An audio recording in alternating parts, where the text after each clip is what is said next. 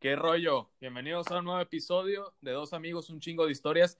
En este segundo episodio he traído un invitado muy especial, un amigo mío ya de años, mi amigo Fernando. Fernando, ¿cómo estás? ¿Qué onda, brother? Gracias por esta presentación. Muy bien. ¿Tú cómo andas? ¿Qué tal? ¿Qué tal todo? ¿Cómo te va? Andamos bien, andamos bien. Platícanos un poco este, sobre ti. Les adelanto un poquito. Eh, Fernando es, yo lo conocí porque íbamos al mismo lugar a correr hace mucho tiempo y además de otros amigos de mi círculo que pues también practicaban atletismo. Yo no lo llegué a practicar, pero sí que iba de forma casual a correr de repente ahí al estadio de aquí de nuestra ciudad y ahí fue como eh, nos empezamos a relacionar de amigos y pues así se han, dado, se han ido dando las cosas. Así que pues cuéntanos un poquito este, cómo ha sido tu trayectoria en el atletismo, por qué empezaste eh, con, este, con este deporte tan, tan cool. Ok, antes de empezar, quiero hacerte una pregunta. ¿Me escucho bien? Sí, sí, ¿Me escucho bien el audio? ¿Sí? Sí. Ok, bueno, mira. Yo empecé hace como aproximadamente cuatro años. Sí, cuatro años ya pasados. Este, y empecé, ahí va algo curioso. Yo empecé por compromiso, obligado literalmente que uno de mis mejores amigos eh, en ese entonces, cuando yo estaba en la secundaria, este, pues me dijo, hey, ¿sabes qué? Tengo un tío que este, es entrenador de... Y bla, bla, bla. Y yo de, ah, órale. Y me dijo, este, oye, vamos. Y yo de, ¿a qué? dice, atletismo. Y le digo, atletismo, correr, correr a lo, a lo güey. Me dice, sí, vamos, que no sé qué. O sea, eh, fíjate mi mentalidad en ese entonces decía que era este, correr a lo güey. Yo solamente iba a, correr a lo güey porque no le encontraba un sentido al atletismo. Pasa, pasa el tiempo y pasa el, bueno, los meses, mejor dicho, uno, dos, tres, y como a los cinco meses, yo es cuando le empiezo a agarrar cariño al atletismo, gusto. Es cuando me empiezo a, dar cuenta de que, o sea, el, atletismo era, era para mí, me gustaba tal vez no como para, practicarlo como, eh, como atleta profesional, pero sí agarrarlo como un hobby, ¿sabes? Ok. seis meses, este, mi amigo se sale. Me dice, oye, ¿sabes qué? Yo ya no voy a, yo, ya este, no voy a entrenar atletismo. Le dije, ok. Y yo seguí yendo. Me entrar en el mundo de las maratones como 6, 7 medias maratones, que estamos hablando como de 21 kilómetros, 21 kilómetros punto cachito.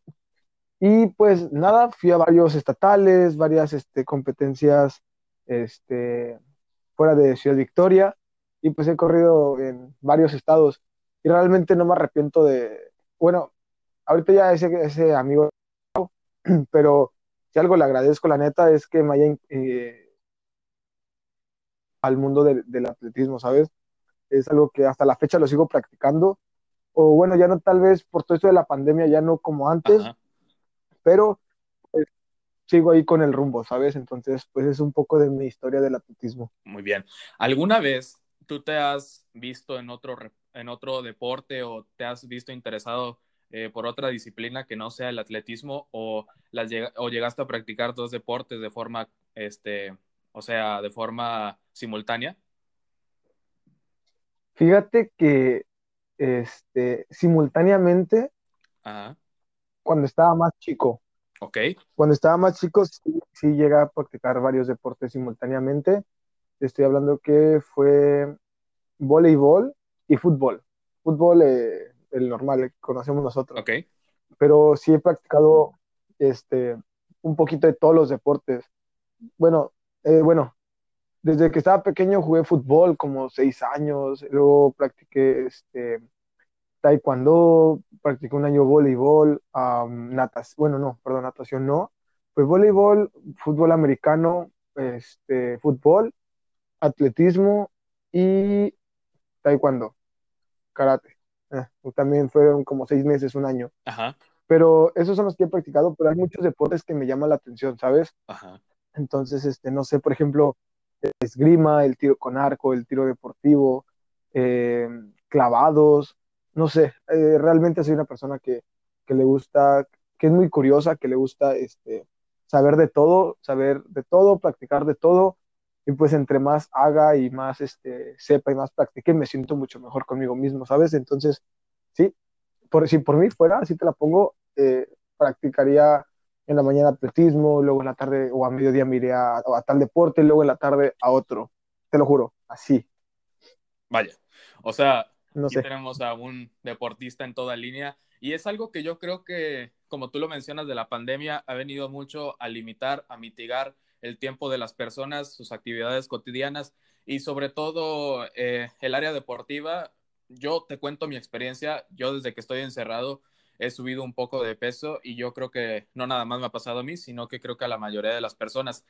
En ese sentido, hablando de la cuarentena, ¿cómo te ha afectado a ti esto de la cuarentena? O bueno, entrar un poco en polémica, ¿la has respetado o si de repente ha salido o, o qué tal? ¿Cuáles fueron los efectos del encierro más significativos eh, que, tú, que tú experimentaste?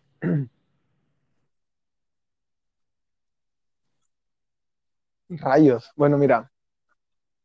Al principio, obviamente, como todo mundo, respetábamos la cuarentena.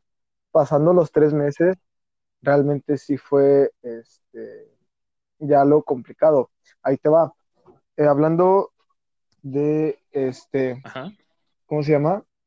Eh, deportivamente, sí, como te explico. En la, al, inicio de la cuarentena, yo sí empecé a hacer ejercicio. Ya después de eso, este, de los tres meses ya pasé a dejarlo de lado. Entonces, este, sí, esos tres meses sí fueron intensos. Te, lo digo porque me levantaba de cuenta que um, 7 de la mañana me ponía a hacer ejercicio y luego este, otra vez este, en, las, en las tardes otra vez, igual ejercicio. Y fueron tres meses en los cuales también estuve activo deportivamente, yo me sentía bien. Ya después de esos tres meses de, de, encierro, de, de cuarentena, fue cuando empecé a salir a correr. Pero salía a las 5 de la mañana. 5 de la mañana. Claro. Hazme el favor, ¿para qué? Para que no hubiera gente y evitar todo eso. Ya después de eso se me hizo algo muy pesado y ya, no, no volví a salir. Y no respeté la cuarentena como a los meses. cinco meses. Que ya, sí, sí, aprox, a ver, marzo, creo que sí, que salía a una reunión. Salí y fue bueno, ya de ahí en fuera, pues realmente te soy sincero, no he estado respetando la cuarentena como debe de ser. Sí, me he estado saltando su, pues verdad, he estado saliendo y pues mentalmente creo que es un punto muy importante porque eh, sabemos que a muchas personas mentalmente este, les afectó más la cuarentena. ¿No te afectó? Mentalmente no, no me afectó.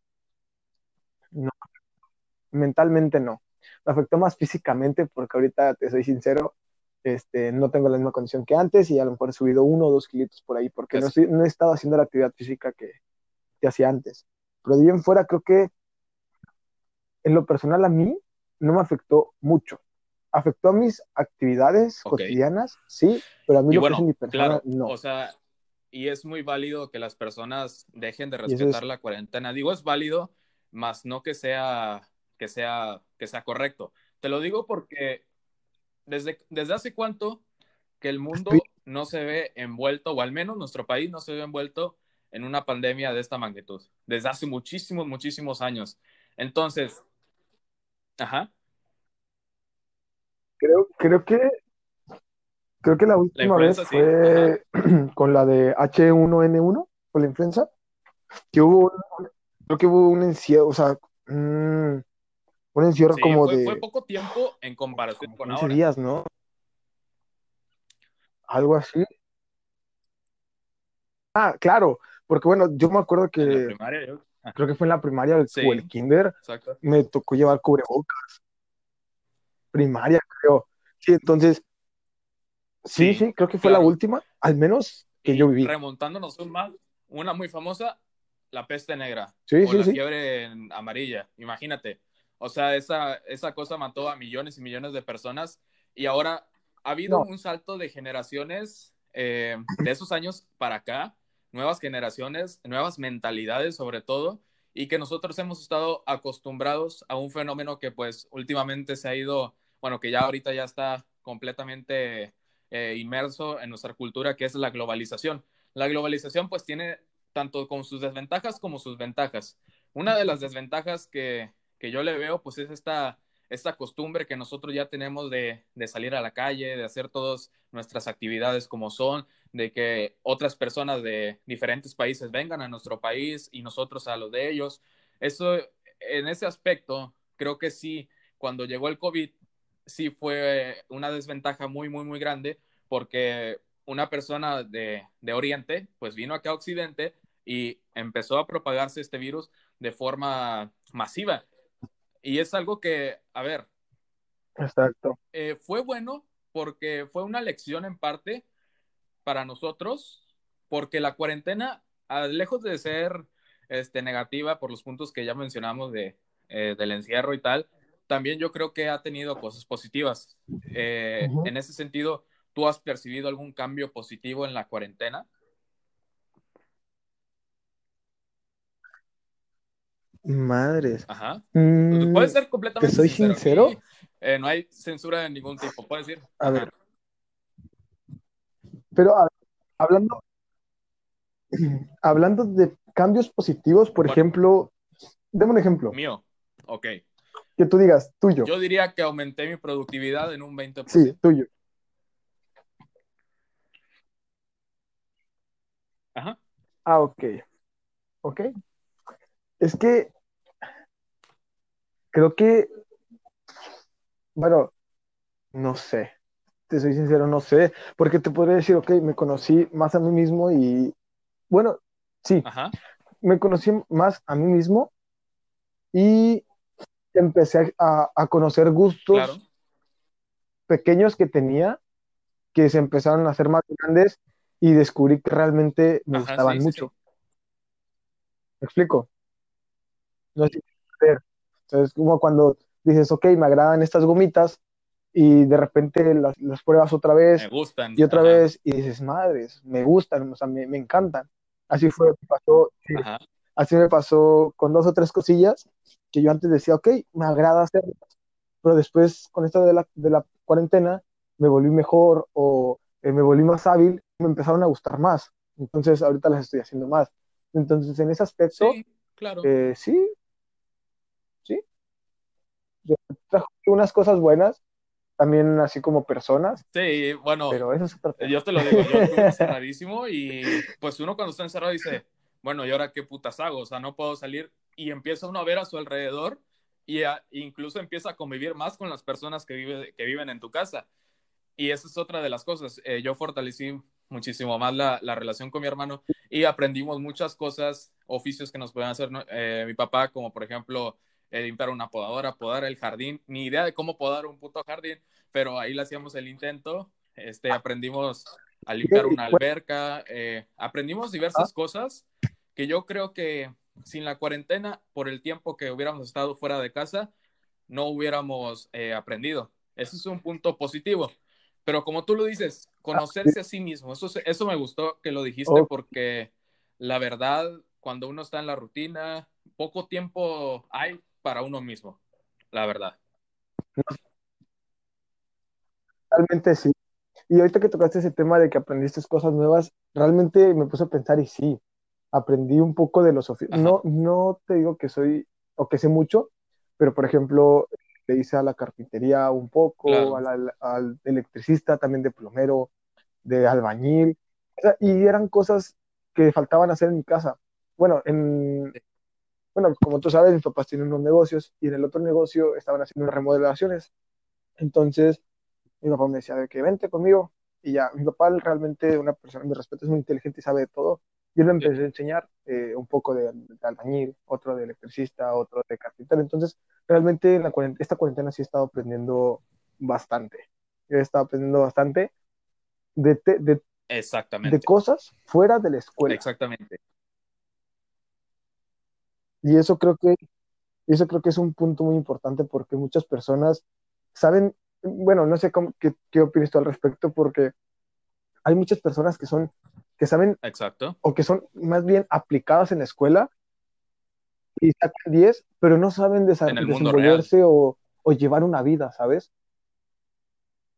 Exactamente, porque tengo, bueno, tengo conocidos que tienen puro 10, honor y todo lo que tú quieras, pero a la hora de la hora de desenvolverse en la vida real, en, Claro. en la rutina, no lo saben hacer.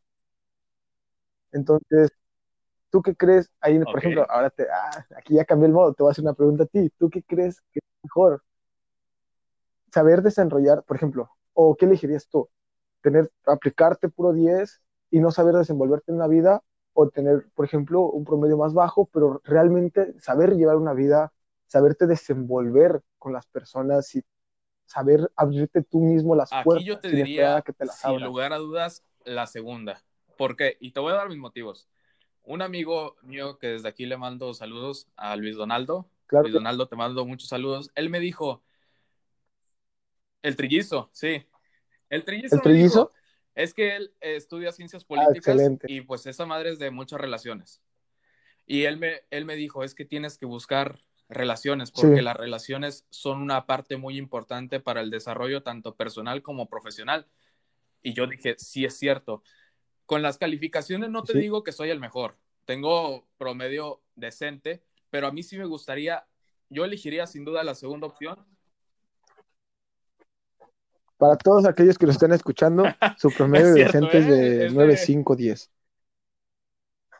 Es- Eso, eso, eso es su Bueno, promedio el decente, promedio para que se pongan yo en contexto. más, y ahora lo he ejercitado más esto de las relaciones, porque puestos a pensar, ¿de qué te sirve ser el más listo si eres un antisocial? Ahora, podrías usar tus talentos en la escuela para abrirte puertas en el lugar donde estás estudiando. ¿Sí? ¿Me explico? Yo elegiría esa. Exacto. Exactamente. Sí, claro.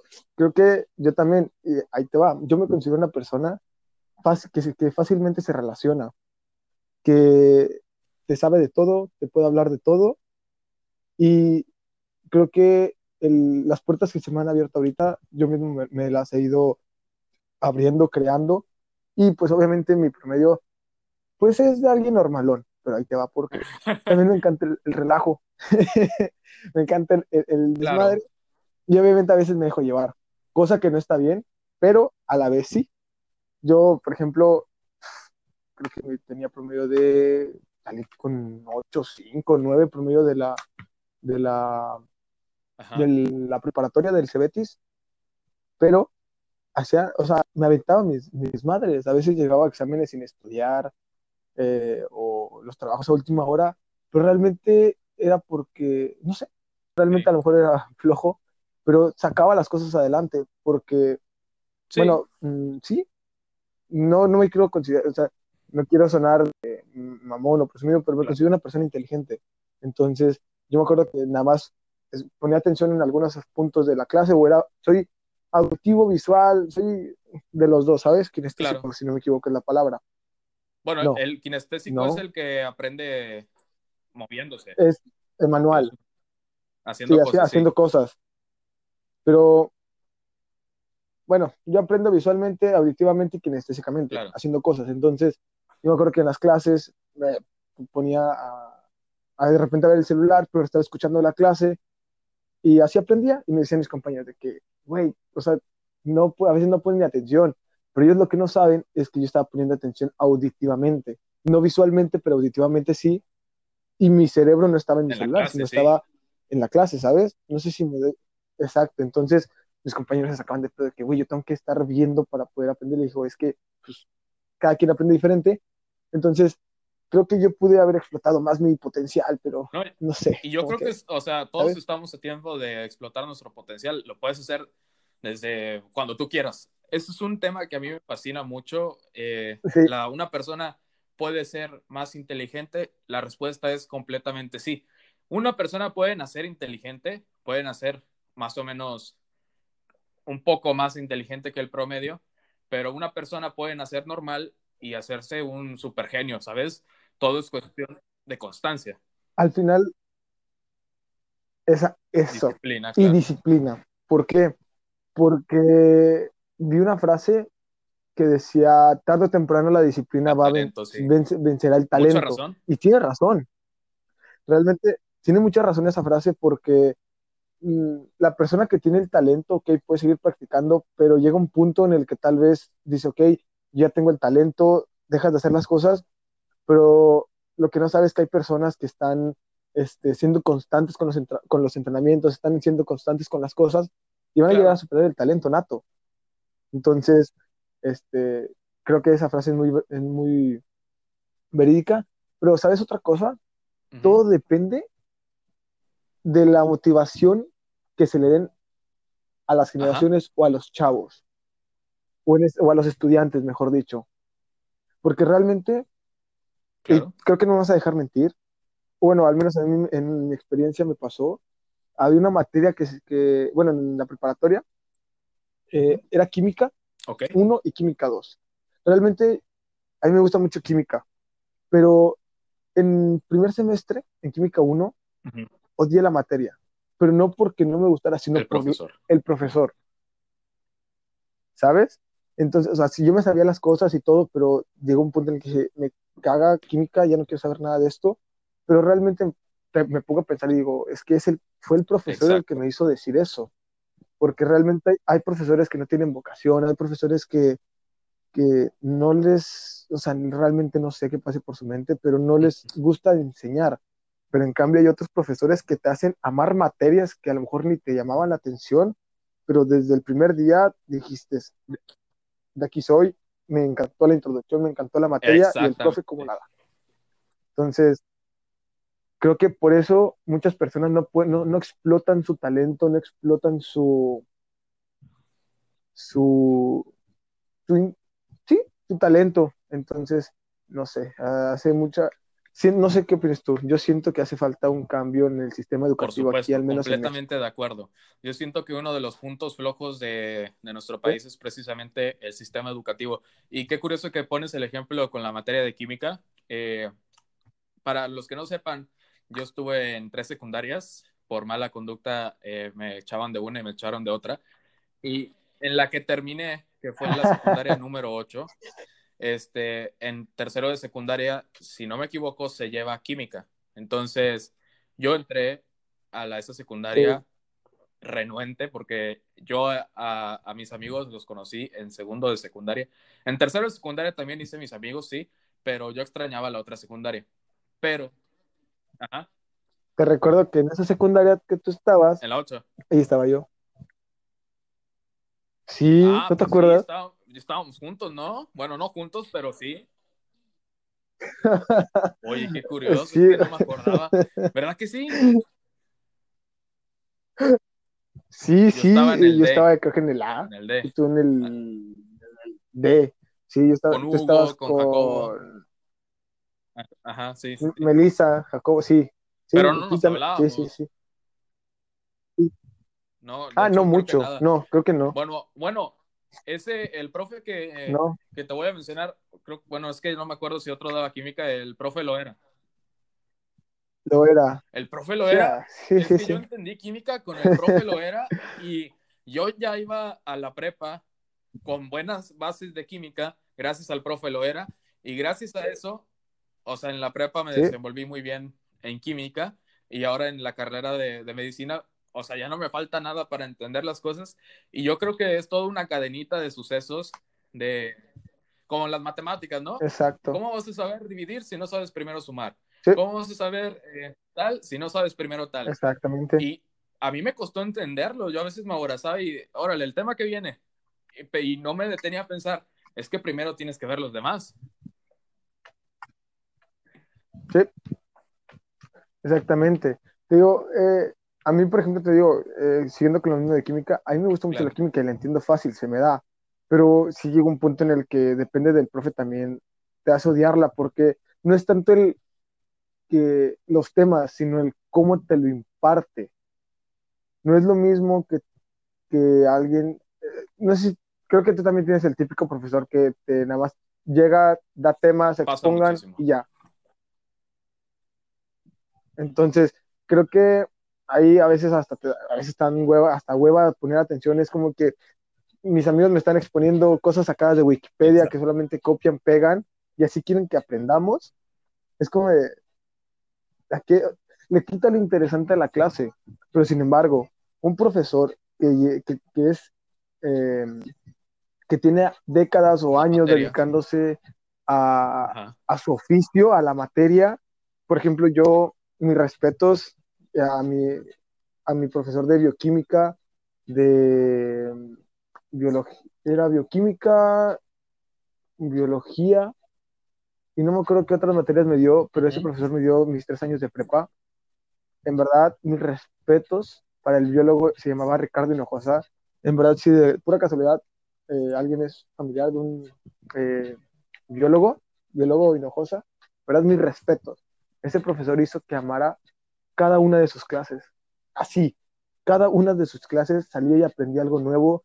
En verdad, eran de esas pocas clases en las cuales yo me centraba al 100 en su clase, era el primero en acabar los trabajos, era, eh, no sé, eh, esa clase me fascinaba, nunca me perdía ninguna de sus clases, porque en verdad él hacía que yo, amara sus clases y la materia, ¿sabes? Entonces, mis respetos para todos esos profesores que hacen a sus alumnos que tengan, que amen la clase, exactamente. Si ellos, si el profesor tiene vocación, si tiene amor por las cosas que hace, va a transmitir la misma vibra y sus alumnos van a tener es lo mismo. Es algo que se ve en todos lados, tanto desde kinder, primaria, secundaria, prepa, universidad. Yo en la universidad, eh, los primeros semestres de anatomía me los dio una maestra que ya había dado anatomía durante 40 años. Era un libro esa señora, o sea, sabía, es que sin ver y, y, te transmitía así como que ese, esa hambre de saber. Y ahora, muy cierto eso que dices, es agobiante de verdad que los profesores den los temas y que tus compañeros que tampoco saben mucho den ese tema. Pero lo que sí le veo un poco de ventaja es que quizá la mayoría no, pero hay unos pocos que gracias a que los pusieron a estudiar y a dar un tema, supieron desarrollar eso que se llama aprendizaje autodirigido. El aprendizaje autodirigido, tanto como es bueno, ah, pero yo siento que la combinación perfecta sería que los, sí, los alumnos dieran la clase para que eh, aprendieran también un poco a, sintetizar, a ordenar información. Eso lo apruebo, pero que el profesor sea una guía y que retroalimente la clase. De esa manera, yo creo que funcionaría muy bien. El profesor ciertos temas, los alumnos ciertos temas, y cuando los alumnos den clase, el profesor eh, nutre esa clase y, elimina las dudas que el compañero que expuso no supo responder. ¿Me explico? Exacto, claro, tienes toda la razón. Y es que así debería de ser, porque realmente el profesor siempre, obviamente es bueno, también tienes que tomar en cuenta que aquí en México cualquiera puede ser un profesor, aunque eh, si es química, o sea, si es la materia de química, ah, el que da, dio español el año pasado puede estar dando química. Eso es un punto muy negativo que yo le doy a la educación aquí en México o al sistema educativo aquí en México. ¿Cómo, es, ¿Cómo fregados vas a hacer eso? Es como si pusieras a un plomero a hacerlo de un albañil. O sea, no hay coherencia. Entonces, este, yo siento que eso es algo que se debe de cambiar, pero sí, tienes toda la razón. Eh, también, bueno, también es, es que tienes que aceptarme que muchos jóvenes o muchos chavos son muy flojos. No hacen el, no, no hacen el, el investigar más allá de sus clases. Y es algo que si se hiciera una costumbre, la calidad de estudio mejoraría muchísimo. Como una vez me lo dijo un profesor, ustedes al salir de aquí vean más allá de lo evidente o evidente. Y tiene razón, siempre hay que ver más allá de lo que, si nos dicen que sí, hay que ver más allá de ese sí, si nos dicen que esa piedra está dura, pues hay que ver por qué es dura, ¿sabes? Siempre tener esa curiosidad del por qué, del saber Muy más. Cierto, güey. Esa Y yo hace, y de hecho, qué bueno que lo dices, ayer estaba eh, viendo el Face y me encontré una, una, una frase que mi papá escribió que decía, y cuando creíamos haber encontrado todas las respuestas, surgieron más preguntas. Y eso es tan, tan maravilloso el mundo del saber que cuando sabes algo, de pronto, pero ¿por qué? Pero ¿por qué es así? y se va, y se va, y se va, y se va, y se va. Exacto. Y se van haciendo un trillón de preguntas que al final esas preguntas son más preguntas y se convierten en más preguntas y en realidad uno nunca termina de saber. E- Exacto, y, y es lo que me encanta de, de, bueno, al menos yo me considero una persona curiosa, de- del ser curioso, del tener esa hambre del saber más. Obviamente tiene sus Claro. contras. claro, o sea, Eh, sí a tiene veces- sus desventajas. Ajá, Porque, bueno, en una u otra cosa sí tiene sus ventajas, porque a lo mejor de tanto estar investigando te llegas a, a ¿cómo podríamos llamarlo? a ver, Mm, digamos que dime. dejarías de lado otras cosas. Por ejemplo, de tanto estar investigando, imagínate que llega un punto en el que no te das cuenta y llevas un mes sin salir de tu casa. O dejas de comer bien por estar ahí eh, queriendo saber más. O sea, yo siento que a la vez es desgastante.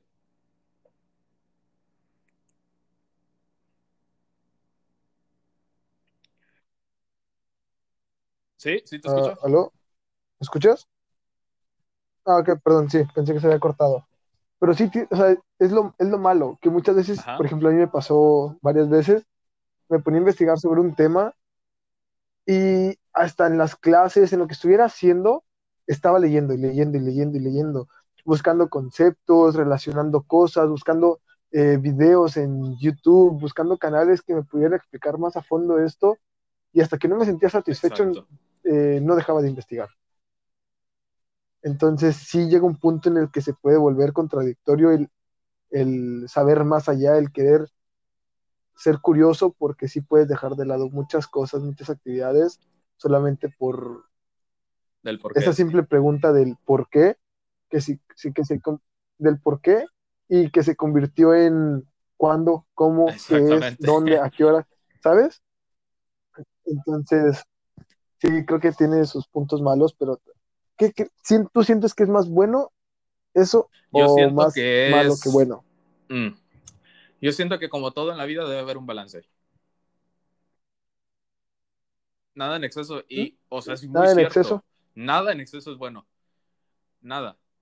Ni el agua, ni nada. Nada, nada, exacto.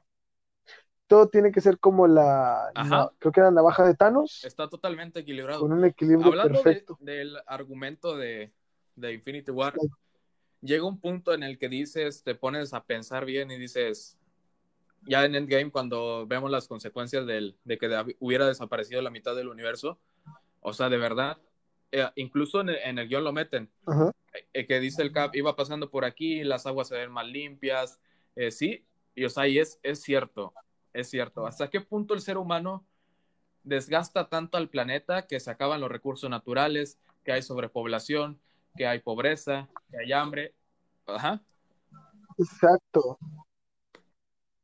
En, en verdad, el mundo poco a poco obviamente se va desgastando, lo vamos viendo con las consecuencias, los cambios climáticos, eh, y realmente, ¿cuánto te gusta para que realmente empiece una guerra No. por el agua? no está muy distante.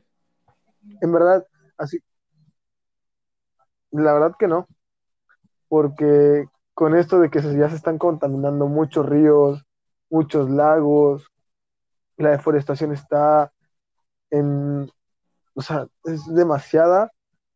No, yo siento que no va a tardar una guerra por el agua, así como el petróleo tiene décadas, décadas habiendo guerras por el petróleo, en un Exacto. futuro va a haber por el agua. O sea, si no entendemos ahorita realmente.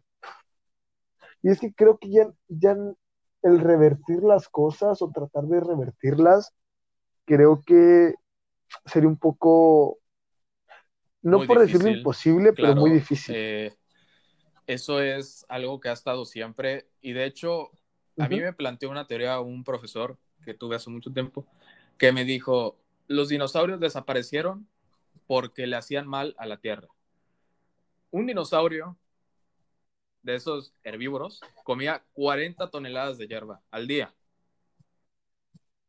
Y, o sea, y los dinosaurios realmente eran dañinos para el planeta, de lo que se sabe. Entonces, él me dijo, o sea, es muy subjetivo su punto de vista, pero sin embargo te pone a pensar.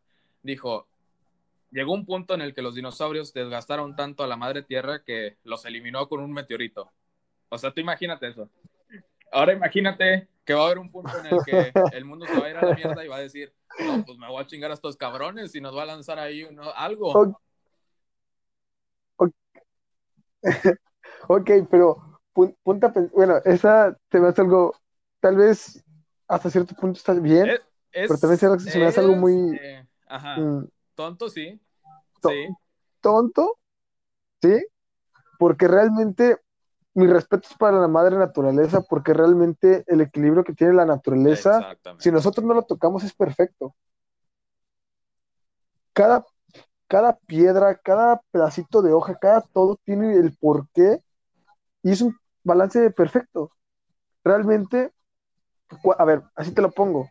¿Cuántos árboles des- se han talado desde que el ser humano empezó Muchísimos la deforestación?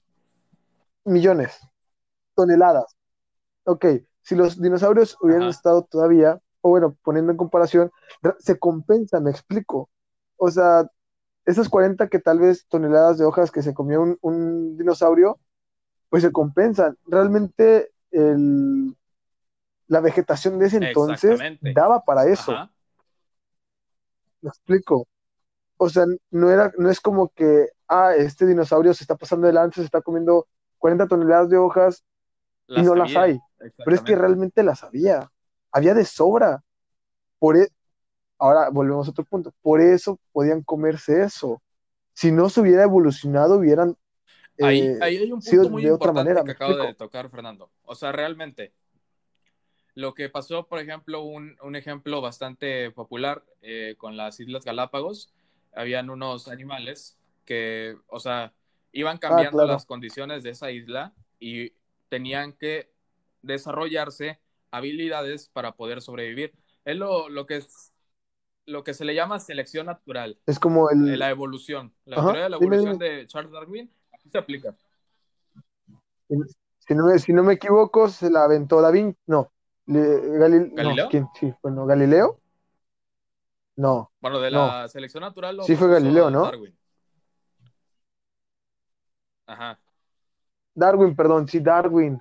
Sí. Tengo mucho que no Exacto, y es Sí, Darwin. completamente Darwin cierto. que O sea, se, hizo- se hicieron estudios donde vieron ya después que estos animalitos iban cambiando, que iban adquiriendo nuevas características con el tiempo y de pronto ahorita, eh, un tiempo para acá, ya conocemos el concepto llamado vestigio. Un vestigio es algo que se queda en las especies, pero que realmente en el mundo actual, en las circunstancias contemporáneas, no tienen utilidad, pero que en ese entonces les pudieron haber servido para algo. Sí, exactamente. Eh, el claro ejemplo de eso es el pico de las aves en ese entonces. Cada vez se iba, iba- se iba adaptando a las condiciones. Y es algo realmente fascinante el ver cómo un cambio puede desatar demasiados o demasiadas este, adaptaciones. Eh, es como, a ver, una adaptación que se me venga a la mente. Ah, rayos. Yo te puedo poner uno. Eh, no sé. Mira, eh, esta, esta no A lo ver, propuso ponla. Darwin, pero sin embargo va más o menos de lo mismo y también forma parte del conglomerado del, de teorías de la evolución. Esta la propuso Lamar. Habla, pero no, pero, pero, En la pero, pero hablando en la actualidad. Sí, sí, sí. Es que yo ay, había visto varias. Creo que habían sido de. pero es era que lo vi en un animales, artículo. humanos, eh, ¿qué? Coño. No. Era, era, era, eran de animales. Lo vi Ajá. en National Geographic. Mm, la neta no me acuerdo. Pero bueno, era que en 10, en una década, mejor dicho, Sí, eh, esa especie había evolucionado por la, fa- por la, ¿cómo fue? La neta, ni, mira, para qué mentirte, mejor que sí. saltemos eso, porque no me acuerdo. Entonces, solamente había visto que eh, fue una evolución de 10 años. Es que de repente hay, hay cosas que las leo y no les pongo tanta atención, pero se me quedan partes y se va el pedo. Entonces, para no dejarles acuerdo. inconcluso, Se lo un para otra. ejemplo, este sí es un poquito antiguo, el que les iba a comentar. Las jirafas tenían antes el cuello corto y cuando vieron que el alimento estaba muy arriba, tuvieron que como que estirarse para alcanzar el alimento y eso hizo que las próximas generaciones de jirafitas pues tuvieran el cuello como lo conocemos ahora. Ese es, ese es un ejemplo de la adaptación, un poco más o menos. Sí, Es sí, realmente es algo fascinante. No sé qué tan, sí, la, la verdad sí. No sé qué tan cierto sea esto. Lo leí hace un tiempo y ya no me di la tarea de investigar, pero que los japoneses o los chinos o los asiáticos tienen los ojos rasgados para protegerse de los rayos ultra- ultravioletas que penetran su capa de ozono porque está muy dañada. ¿Tienes algún Te eh, mentiría noción si de te ese tema? que sí, pero ¿De ese la verdad ahora que lo dices suena un poco lógico. Un poco lógico, pero claro, habría que ver desde cuándo se ¿Qué- empezó a dañar esa capa de ozono en esa región y desde cuándo em- empezaron a ver chinos con ojos rasgados. Porque yo que recuerde en la era media y a, la- a las, bueno, a los retratos de japoneses no tienen los ojos así.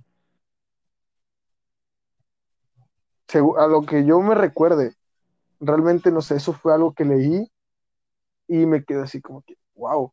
Entonces, este, sí es cierto, o sea, si, si, es, si llega a ser verdad, que nunca me, so- me metí Ajá. más a, a fondo, solo lo vi, Es, o sea, es impresionante, impresionante, ¿no? El en que efecto.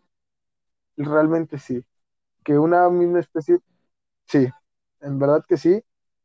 Y imagínate qué, qué otras evoluciones tendríamos que ir haciendo poco a poco o que, o que vamos a ir desarrollando para poder sobrevivir un mundo en el cual, pues a lo mejor hasta va a ser todo es, es artificial. una, es una incógnita bastante grande y de hecho, ahora que mencionaste a, a los japoneses, bueno, ya esas de Oriente, o sea, si te fijas bien, eh, cada país pues tiene sus rasgos característicos, bueno, excepto aquí en México que somos una cruza de, de todo un poco, ¿no?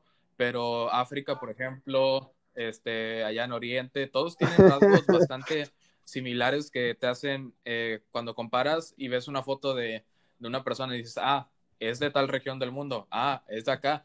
Y eso incluso influye bastante en las, en las características eh, genéticas de un determinado número de, de personas. Te pongo un ejemplo.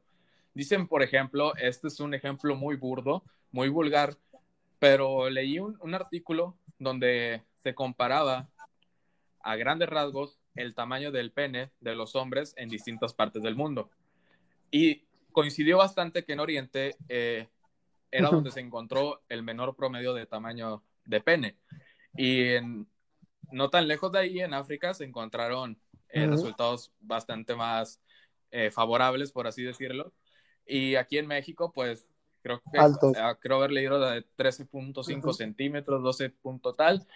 Y, o sea, lo que voy realmente que se toman esos datos de esas investigaciones, se juntan y se saca un, prom- un promedio mundial de tamaño de pene, se saca un promedio nacional de tamaño de pene. O sea, es realmente determinante dónde naces para saber a qué, a qué te predispones, tanto enfermedades, tanto como características físicas, etcétera, etcétera, etcétera. O sea, es una cuestión bastante interesante eh, todo ese rollo de, de, la genética, sobre todo para el tratamiento de enfermedades, es algo eh, muy, muy, muy, muy relevante. ¿Tú qué piensas eh, sobre eso? ¿Estás ahí? ¿Se cortó? ¿Aló?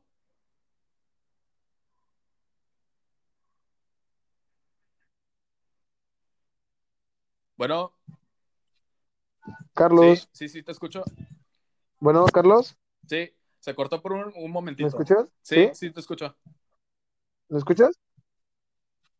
Ajá. Ok, perfecto. Ok, sobre la genética. Wow, pues en verdad es algo muy impresionante la genética y los avances tecnológicos para poder mejorar la genética y para saber más allá de ello o hacer más allá de lo que se puede hacer ahorita, es una gran incógnita y me gustaría estar presente para verlo. Y la genética se me hace algo muy fascinante, muy fascinante ¿por qué? Porque así como hay genes dominantes, hay genes recesivos, o sea, ¿te, imaginas el poder? Bueno, creo que hasta donde yo tenía entendido ya se puede hacer, el cambiar los rasgos genéticos de un embrión o de un Sí, es completamente posible. Sí, vamos a llamarlo embrión. Sí, muy costoso. Sí. O sea, imagina, sí, muy costoso, pero ahora, así, como antes la, inteligencia artificial era muy costosa y muy eh, difícil de acceder, y ahorita tenemos de dónde elegir, o sea, te, imaginas que en unos años, en unas décadas, puedas tú, o sea, decir, ¿sabes qué? Yo quiero tener un hijo, tal, tal, y haya varios presupuestos y dependiendo del presupuesto es lo que te dan para modificar a tu, a tu, a tu, a tu descendencia.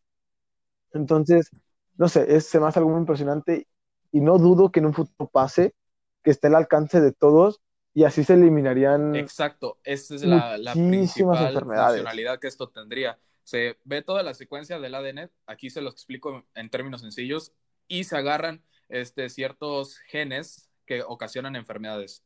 Y así la persona que vaya a nacer ya no lo va a desarrollar. Exacto.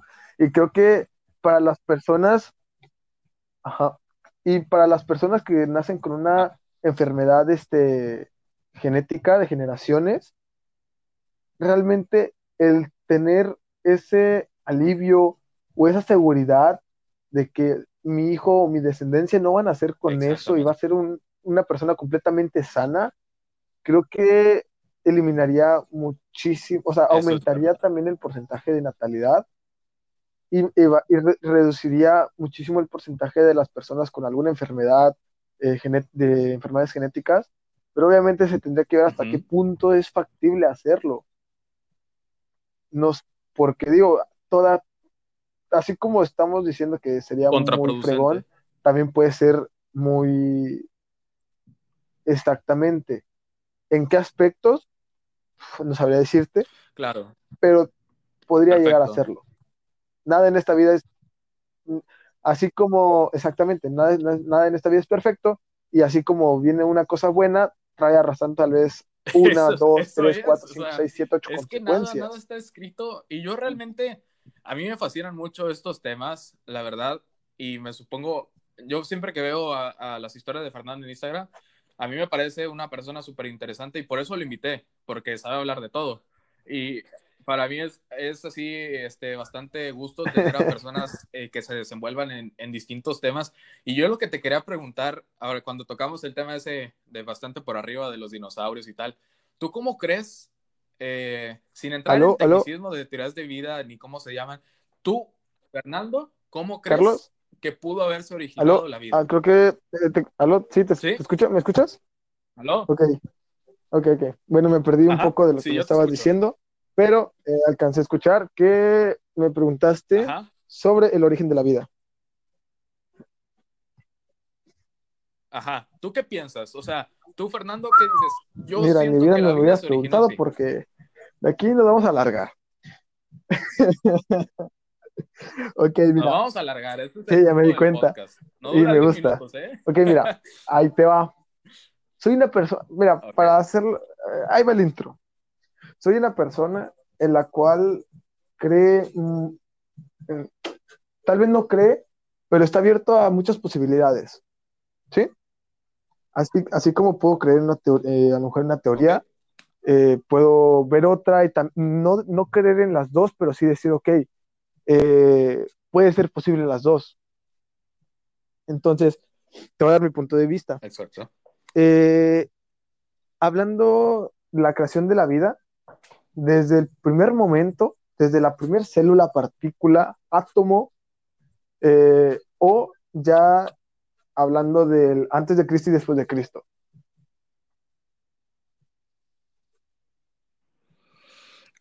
Desde la primera va. Partícula, átomo. Obviamente la teoría más aceptada es la del el Big Bang. ¿Ok? Bueno, a mi punto de opinión, Claro. ahorita va a ser el tuyo. Eh, siento que es, o sea, bueno, se dice que es la teoría más aceptada. Y pues hay, hay otras. Está el creacionismo, la de eh, la que es el espontáneo, y hay otra que es la de, mm, a ver, Ajá. de Big Bang, espon- la espontánea, creacionismo y panspermia. Eh, la, y no la panspermia. Ajá. Bueno, a ver. Yo siento, obviamente, la más aceptada, te digo, el Big Bang. Pero es el- mi conformidad con esa teoría es el qué hay detrás del Big Bang. Exactamente. ¿Por ¿Qué qué? Porque ahí Bang? entran las demás teorías. ¿Me explico? O sea, Así es. Sí, está el claro. Big Bang, la explosión, como todas las conocemos, la gran bueno, para los que no sepan esta teoría, que a lo mejor dudo mucho que alguien no la sepa, es la teoría de que hubo una explosión y de esa explosión se empezó a crear todo lo que conocemos ahorita como universo, que pues actualmente se expande expande expande. Entonces, antes de eso, ¿qué fue? Creacionismo, eh, un dios, lo- alguien super, supremo lo creó, solamente, eh, solamente se creó espontáneamente. eh, ¿qué? ¿Me explico?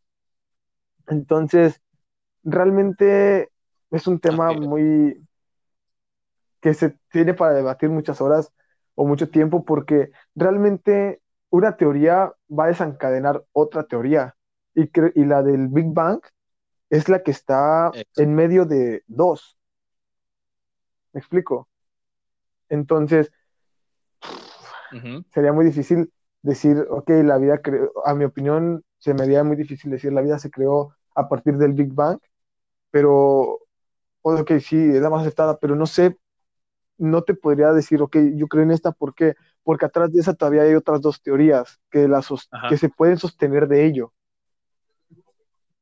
Entonces, no Exactamente. sé, o sea, realmente, por darte una respuesta, te diría que del Big Bang, porque es la que, para ya no irme más atrás, yo siento que esa es mi teoría para decir que esa fue la razón de la creación de la vida. Y es muy aceptable, ¿eh? O sea, sí, bueno, lejos de la óptica religiosa, la mayoría Claro. de las personas creen que fue por el Big Bang.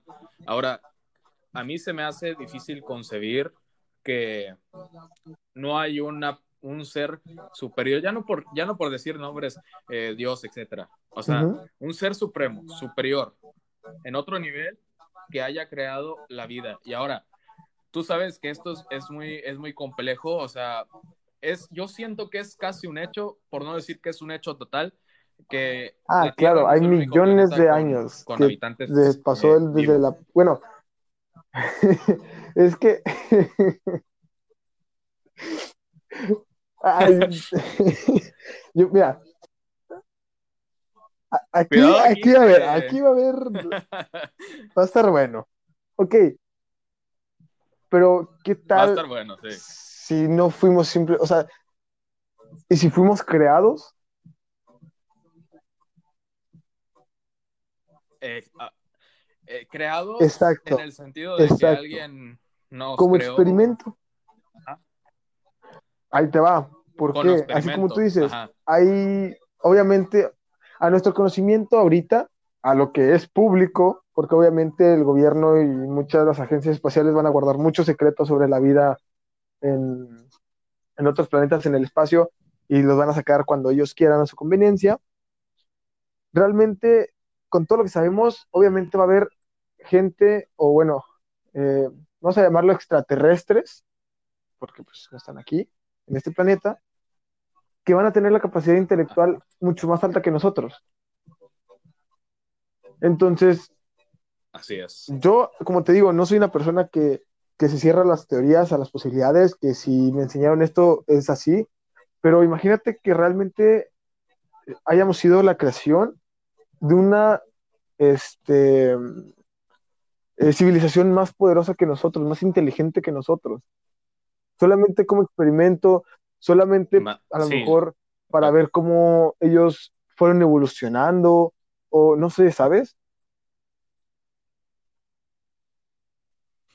Exactamente, o sea, imagínate tú que otra, como tú dices, una civilización superior, tanto intelectual como en, en todos, en todas las áreas. Eh, imagínate que se estén dando clases de historia en esa civilización y en el libro, en la página 100, venga, en nuestra, en nuestra, nuestra gente creó a la Tierra y a los habitantes y, y, y que nos tengan y que nos tengan en un sería...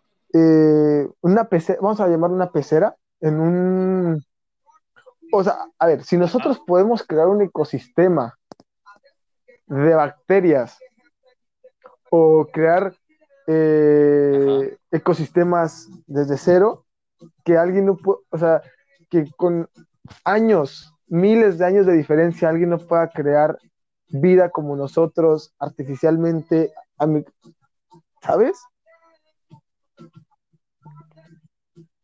Así es. O sea, es un tema que tiene mucha, mucha, mucha tela de dónde cortar y a mí se me hace muy interesante lo que estamos platicando en este momento. Realmente, eh, bueno, ustedes tendrán su propia opinión, pero yo pienso definitivamente que, como Fernando lo dijo, hay muchos, muchos secretos y se ha visto casos donde sí que humanos de nuestro planeta han llegado a tener contacto con seres de, de otros planetas y eso se le llama abducciones cuando te abducen otra raza y te llevan a quién sabe dónde y cuando regresas no recuerdas nada. Hay muchísimos casos de eso, pero no a cualquiera le pasa. Son personas altamente diferentes al resto en un sentido en el que pudieran ser objeto de curiosidad. Exacto. sí, sí, sí, te, explicas perfectamente. Eh, pero es que es un tema tan interesante que tienes, como tú lo dices, muchísimo espacio para, para pensar. Y es lo que me encanta, es lo que me encanta, que hay temas los cuales mucha gente le da miedo tocar. ¿Sí? No sé si estás de acuerdo conmigo que hay mucha gente que le da miedo ver más allá. O sea, que dice, no, no, no, ¿cómo va a haber vida? ¿Cómo, cómo vas a decir eso? Pero es que realmente tienes que ponerte a pensar más allá. Porque Sí, y sin ir más lejos, un tabú, o sea, la gente tiene muchos tabús, ya a veces hasta en la actualidad hablar de sexualidad para ciertas personas es Ahora, limitante. Te voy a preguntar algo, ¿qué opinas de los de vu? Ajá. Sí. De los de vu, a ver, yo tengo un pensamiento bastante profundo acerca de los de vu y te voy a decir por qué. Yo sí creo, podría ser que a lo mejor estuviéramos viviendo la misma vida varias veces. ¿Por qué? Porque cabe la posibilidad de que va a sonar muy Matrix, pero que a lo mejor sea una simulación. Y ayer estaba viendo yo videos donde, bueno, muy cliché, se va a sonar, pero un video del canal de Dross, donde dice tres fallos graves de la realidad. Y dije, pues no mames, esas mamadas qué. Y yo me metí a verlo y hay videos donde de verdad no te explicas qué pasó y no se ven editados porque son de cámaras eh, realmente de la ciudad y no hay, o sea, cuando un video es editado, lo notas, aunque lo editen muy bien. Pero es que eso se veía tan real y les voy a poner un ejemplo. Va el auto así, eh, un auto conduciendo y cuando va, va, ese auto sale otro de la nada y no ves de dónde salió y no hay explicación de dónde salió. O sea, realmente eh, es una simulación, o sea, y los de Yahoo. A mí me pasa muy, muy seguido. Muy es extraña. Una sensación que dices, rara. Es que yo ya estuve aquí. Extraña, extraña. Sí, y, o sea, teniendo un déjà vu, a mí también me hace pensar, ok, estamos en una simulación, eh, o ahí te va. ¿Qué tan poderosa es la mente o por qué meses antes haber tenido un sueño del cual va a pasar, o, o alguna imagen en algún sueño de algo que estás por vivir y que llega ese momento, lo ves tú, dices, esto ya lo viví, ya lo, lo soñé. Pero aquí la, la, pregunta es... Lo soñé exactamente. ¿Por qué? ¿Sabes? O sea, Yo, yo cuando me ponía a pensar en eso, decía, ok, tal vez es por acciones o fotos o eh, por, por mi entorno. Pero una vez me pasó que, o sea, yo estaba, tenía, ¿qué fue? dos, tenías, hace como un año. No, mentira. Fue, fue hace como dos años que fui a Puerto Vallarta. Y yo nunca había ido, nunca había ido, sinceramente, soy Ajá. sincero. Y cuando fui, Sí. luego, luego entrando a la carretera en Puerto Vallarta, eh, hacia la carretera hay una división para Nayarit y otra para Puerto Vallarta. Tuve un déjà vu muy fuerte. Y yo de, ¿qué pedo? Si yo nunca había estado aquí, nunca había pasado por aquí y nun- no, era como que me hubiera puesto a investigar de Ajá. Puerto Vallarta, ¿sabes? Entonces dije, ¿qué pedo? Y desde ese entonces dije, no, no es por cosas de mi entorno, no es por cosas de nada, es por algo más allá de nosotros. ¿Qué es? ¿Cómo se es. interpreta? No lo sé, pero en verdad es, es algo que siempre me va a sacar mucho de de los déjà vus, porque yo siento que tal vez a lo mejor es porque nos, no- estamos volviendo a vivir, que volvemos, que nuestra vida se repite muchas veces, o O sea, ¿te imaginas eso que se se estés viviendo y que este podcast ya lo hayamos grabado un millón de veces en otras, eh, en una de las repeticiones, exactamente, la un millón y ciento que es- veintitrés esos mil? sean flashbacks de tus vidas, que, que por ejemplo, por cada a lo mejor vida que viviste, te queda un flashback. Entonces, por ejemplo, yo a Ajá. mis 18 años a lo mejor he tenido 50 déjà vus, porque realmente a ti, por ejemplo, ¿cuántos déjà vus te pasan en un mes o en un año? En un mes, en un mes te digo Ah, que a claro, veces hay meses en que ninguno, porque no, no son tan frecuentes, pero cuando son, o sea, pasa y, y te impacta. Y a veces son, y a veces son situaciones bastante tontas con ¿sí? las que te da el déjà vu y a veces Y, son y otras que sí son luego, importantes. y luego, luego te viene a la Eh, yo mente digo, el sueño, ajá, ¿sí? Y ahí el te sueño, va, sí, no es muy común recordar los sueños. Entonces, qué casualidad que cuando sueñas algo y de repente te da un te da un déjà vu, automáticamente te viene el sueño. O sea, es como de Así es. madres. Por ponerte un número, yo te diría, en el año, en todo el año, yo digo que de Sí, 50 porque por ejemplo, en 70 lo que va del mes de enero 2021, a lo mejor tiene unos tres vus. Es- Entonces, Ajá. ¿te imaginas que por cada vu sea una vida? Entonces estás hablando que en toda, en mis 18 años que tengo en esta vida, vamos a ponerlo así, he tenido, ¿qué te gusta? A lo mejor unos, por poner un número, ¿dos mil? ¿Tres mil? Ajá. No sé, un número. 3000. Ajá. Ok, entonces imagínate que por cada uno sea un año de una, una vida pasada, entonces estás hablando que son dos mil, tres mil vidas que ya viví. O sea, si eso fuera así, wow. Y o sea, y ahora yo te hago la pregunta, ¿tú piensas que, o sea, a lo mejor sí, la misma vida, Fernando Sala- el mismo Fernando Salazar, pero qué tal si esos déjà vus son los que coinciden con esta vida, pero en realidad hay ciertas partes de tu vida que fueron diferentes? Puta madre. O, te va- a ver, te va a cambiar la jugada. ¿Qué tal que si esos déjà vus son por universos paralelos? Oh, no, espérate, mano. O sea, yo apenas le iba a. Porque yo sé que a ti te gusta Flash. Sí. A mí también me gusta Flash. Y la serie de Flash tiene muchos desastres temporales. Y les voy a También poner quieres, un, un ejemplo también que quieres, Jay también quieres el poner, de la taza. te- que también te quieres poner a hablar de viajes temporales.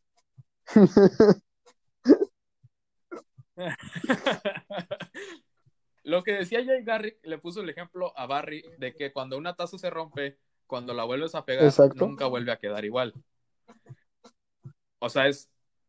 Imagínate un viajero en el tiempo que vino y hizo aquí una pequeña. Es la- lo que le apenas te iba mariposa. A, decir eso, el efecto mariposa. Ajá. O sea, mueves algo y ya un, una Sí, cascada de acciones ya y van a por ser más diferentes mínima que sea, arrancas una hoja y estás desencadenando millones de reacciones al futuro. O sea, Exactamente. ay madres. Ahora te voy a hacer una pregunta. no sé cómo, ya no estamos desviando tal vez de los temas y ya ni estamos terminando los temas, pero es que yo voy sacando preguntas y preguntas y preguntas. Ahí te va. De eso se trata. Ah, madre, se me fue. ¿Qué fue lo último que dijimos? Eh, el efecto mariposa. Del efecto mariposa, estamos hablando. Ok, ahí te va. Ajá. ¿Crees en los viajes en el tiempo? ¿Sí? Sí, creo. ¿Cómo? Sí. ¿Cómo? Yo, eh, o sea, me he documentado un poco. Este, todos, o bueno, la mayoría, no creo que muchos conozcan la historia de, Uh, de Nikola Tesla. Yo creo que una gran mayoría, sí. Pero este hombre eh, hizo muchísimas, muchísimas cosas. O sea, él terminó viviendo pobre, realmente. Y hizo tantas cosas y se dice que tenía escritos sobre cómo viajar en el tiempo. Y esta es una teoría muy, muy fumada que yo la, la formulé y que a mí me hace sentido. Nikola Tesla eh, le dejó sus escritos a, al tío de Donald. Trump. ¿Va? Desde ahí quedamos con eso. Y hay una cosa que se, esos escritos de Tesla supuestamente servían para elaborar un cronovisor, que no es viajar en el tiempo, pero sí observar lo que pasó, lo que pasó antes de ti y lo que pasó y lo que va a pasar en un futuro. Y se dice que Donald Trump puede acceder a este cronovisor y que por eso ganó las elecciones porque él ya sabía las circunstancias en las que podía ganar y cómo iba a pasar todo. Él ya sabía que iba a ser presidente. Y realmente a mí aquí va el punto flojo de la teoría. Entonces, si Donald Trump reaccionó de forma tan frenética ante la victoria de Joe Biden, ¿cómo él no lo pudo prever? Que iba a pasar eso. O sea, también es, Contradictorio. es así como que, mm, ¿qué puede pasar? Contradictorio, pero yo siento que el hombre sí puede viajar en el tiempo, pero, o sea, es que a mí se me hace tan, tan fuera de la realidad, de la realidad en la que yo vivo, no veo forma como, o sea, se abre un portal o, Es o que- cómo, ¿me explico? Ajá. O con, un- con un aparato. Es que es ¿o ahí- qué? Por ejemplo, lo, lo- lo más factible siempre en viajar es que siempre va a ser, o sea, bueno, vi esta teoría y que era, siempre va a ser mucho más fácil viajar al pasado que al futuro. Ok, entonces, si tomas eso en cuenta, es que, ¿te imaginas qué tanto se podría aprender si realmente pudiéramos viajar en el tiempo? O sea, muchísimo, Muchísimo. pero los efectos que tendría hacerlo sería catastrófico, o sea, serían muy catastróficos. Ok. A ver, una pregunta. Si a ti te dicen, ¿sabes qué? Tengo una máquina del tiempo, pero no la quiero probar yo Me voy. porque me da miedo. ¿Te Claro, apuntas? sí, sí, ¿Sí? o sea, Yo también me voy. imagínate Es que tener la, imagínate. la, la oportunidad de, de viajar en el tiempo, de ser de esas pocas personas que tengan esa posibilidad de vivir esa experiencia. Tal vez no regrese, eh, te la voy a poner así de fácil. Te la voy tanto así me fascinan este tipo de cosas que yo tenía pensado, o sea, o bueno, tal vez era muy imposible, pero enlistarme para ser una de las primeras personas en irse a vivir a Marte. Yo vi, yo vi esa convocatoria y Ok. dije, madres, yo sí me voy. Yo dije, dejo de lado toda mi vida, si me aceptan, y me voy. O y sea, me voy a Marte. sea lo que tenga que hacer, me voy. Entonces, si me ponen esa opción de irme a, a viajar, de, de probar una máquina del tiempo, me voy, me voy. O sea, en verdad sería algo impresionante, algo que tal vez no viva para contarlo, pero va a quedar en mí, ¿sabes? El, el simple hecho de poder haber viajado en el tiempo. O sea, vas a decir, es que no mames, estoy en Marte, güey. O sea, no vas a poder subir una historia en Instagram que estás en Marte, güey, E- pero esa- no y, estás en y Marte, estaría ¿me explico? una persona muy feliz, güey. Yo soy, yo soy una persona muy fascinada por el Exacto. universo, por eh, todo lo que es el astro. En verdad, me fascina todo esto. Y en verdad, si me dieran la oportunidad de irme a Marte, no mames, me voy. Y estoy en, es que, pero es que ese es el punto, estoy en Marte. O estaría en Marte. E, Es, es como, sí. eh, a, lo mejor, al- a lo mejor uno no entiende nuestra, bueno, al menos mi, mi fascinación, no sé si tú compartas lo mismo, pero es como, por ejemplo, Ajá. para otras personas, un ejemplo que podamos poner. Es como, a lo mejor tu cruz te habla Ok, y a lo mejor para ti se te hace la mujer más hermosa del mundo, pero para otros no. Pero tú, para ti simplemente es tu cruz. Ajá. O sea, la mujer más hermosa que puedes haber visto, ¿sabes? Y exactamente. tú sí. serías feliz, o sea, si ella te dice, es que no vas a subir ni madres en, a Instagram, no vas a subir nada, pero tú del simple hecho de estar con ella, dices, exacto. Eres feliz, Entonces, eh, ahí más feliz. Feliz debes de ser siempre. Las cosas que hagas siempre deben de aumentar tu felicidad, pero tú debes de ser feliz con o sin eso. Punto claro. Exactamente. O sea, no depender de nada. Y ahí es donde viene muy, o sea, nos remontamos 50 minutos atrás cuando hablábamos de los efectos de la cuarentena, encontrarse a sí mismo. Cuando te encuentras a ti mismo, o sea, así como Dios, Diosito te trajo al mundo o quien trae traído al mundo y te amas con todo y eso, de pronto cuando te quitan algo, no dejas de ser feliz. Por eso no hay que ser, hay que, es que bueno, hay- tal vez yo lo digo muy fácil porque no soy dependiente emocionalmente de nadie, pero hay muchas personas que tal vez me van a decir o van a estar diciendo que, pero es que tú no sabes lo que es ser dependiente de alguien o tú lo dices muy fácil porque no te ha pasado, pero es que también depende mucho de las personas y algo que les puedo, que les Claro. doy un consejo, nunca dependan emocionalmente de alguien. ¿Por qué? Porque no vas a ser feliz, no vas a ser feliz tienes que ser primero feliz tú y ahora sí, después de eso puedes buscar a alguien para que aumente tu felicidad. Y a veces Y llegan ese solas, también ¿eh? es un punto. Muchas veces las cosas no funcionan cuando las buscas. Las cosas funcionan cuando no las buscas y se dan. Es como Exactamente. si tú trata- trataras de plantar mm, un árbol del Amazonas en, este, en la Antártida. Si las forzas tú o buscas hacer, no se van a dar. Pero si tú dejas que se den solitas, o sea, que en un futuro, que por X o Y razón de repente se dio, o sea, ¿sabes? Digo, tal vez no es el mejor ejemplo, pero no sé si me dio a explicar. Sí, lo- o sea, lo que quisiste decir es que es cuando fuerzas algo, Exactamente. Y por eso nunca, nunca, nunca, nunca dependan emocionalmente de alguien, jamás forcen algo. Y para todas esas personas que a lo mejor andan diciendo de que, ay, quiero un novio, que no sé qué, no lo busquen, no, no, no lo busquen. En verdad, me atrevería a decir que es mucho mejor que simplemente llegue por experiencias propias, es mejor simplemente esperar el momento. En verdad, yo soy fiel, ahí, te- bueno, cambiando, a- abriendo otro tema, otro paréntesis, antes yo me, decía, tiene que pasar esto por esto, pero me pasó algo y en esta, en esta cuarentena, en este, en este lapso de ocho meses, que, que dije, madres, las cosas pasan por algo y para algo. No es porque, es que volvemos a lo mismo.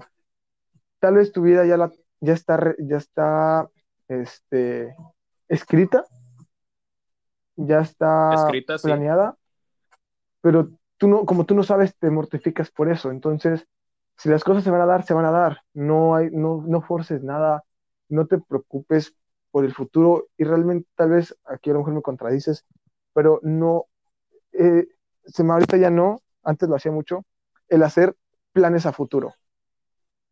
Ya ahorita, actualmente ya no Ajá. hago planes a futuro, prefiero enfocarme tal vez, a futuro me refiero a largo plazo, metas a largo plazo, planes a largo plazo, pero ahorita me enfoco mucho ya en el presente, en ir viviendo, ir viviendo, en ser mejor cada día y ir así poco a poco, porque realmente ap- acabo de aprender después de una lección que realmente me, te podría decir que me cambió la vida, este, que los planes a futuros nunca van a ser lo que tú piensas es, que va a ser y por eso es mejor simplemente Exacto. enfocarte en lo que estás viviendo, exactamente, Vivir o sea, enfocarte en vivirlo el presente, enfocarte en vivir las cosas que están pasando y que están cerca por pasar, jamás adelantarte a, a lo que tú estás viviendo. Exacto, y eso es algo que a mí me pasó y hasta hace poco todavía me pasaba la ansiedad. La ansiedad es una cosa terrible.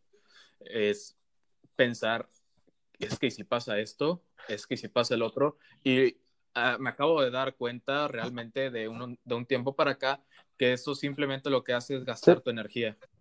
Energía que podrías estar utilizando para invertir en tu presente. Te, te digo algo, yo también soy, era y podría ser que un poco así, porque yo también era de que, y si hago esto, va a pasar esto y me puede pasar esto, pero si no lo hago, ah, me voy a quedar con las ganas, pero si lo hago y fracaso, si lo hago y con esto, me empiezo a, me empiezo a crear, vamos a llamarlo, futuros alternos.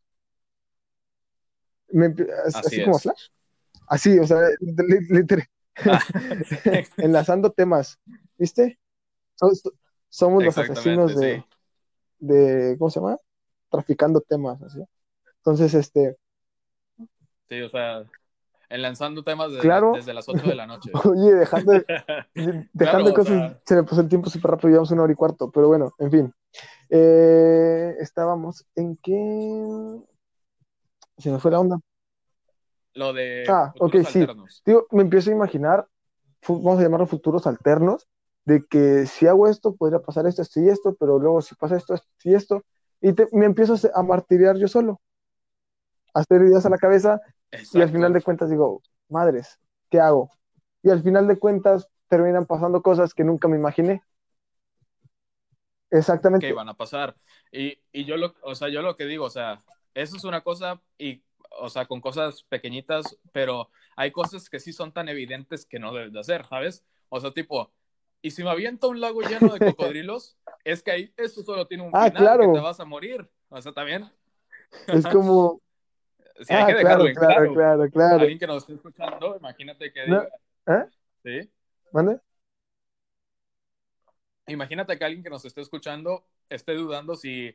Ah, ¿le entro al narcotráfico o no le entro? Ahí solo hay dos oh. seguras.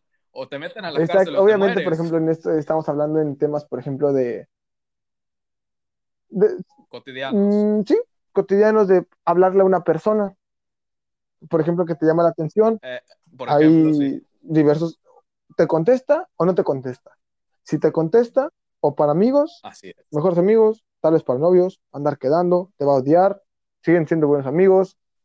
Y si no te contesta, quedas mencionado, te avienta la madre, te expone, ¿sabes? es más que nada en cosas cotidianas. Así Obviamente, es, ya hablando de que si me aviento de un segundo piso y este, de, de, así de cabeza y abajo hay puro concreto, pues obviamente sabemos que al final pues hay, sí, hay, hay dos finales.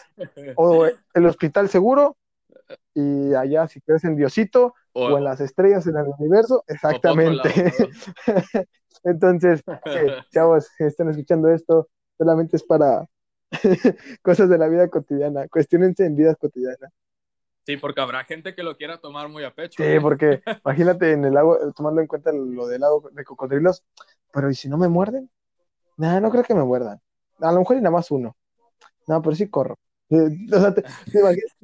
No, a lo mejor nada más. O sea, te, te, te imaginas, te, imaginas a una persona, no, o sea, no es por ofenderle nada, pero que, que está haciendo eso o sea, que se esté cuestionando realmente si hacerlo o no aventarse un lago de cocodrilos. O, o sea, es un escenario bastante particular, ¿eh? Pero el mundo es tan grande que, hay de todo. que ya ni siquiera en la Tierra, a lo mejor en otro pues lado. ¿Sí? sí. O sea,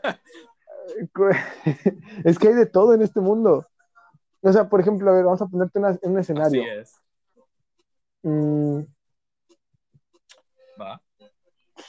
Imaginemos que... Madre, no se me ocurre ningún escenario para ponerte un ejemplo. Um, no lo sé. Así es, para que tú digas, ok, lo hago o no lo hago. Eh, no lo sé.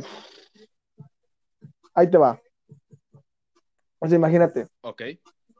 Vas a, eh, Ok, en un avión, ¿sí? Suponiendo, vamos en un avión. Vas volando por el mar. Avión. Ok. ¿Sí? Y te dicen, ok. Aviéntate. Ah, la, así, de, aviéntate.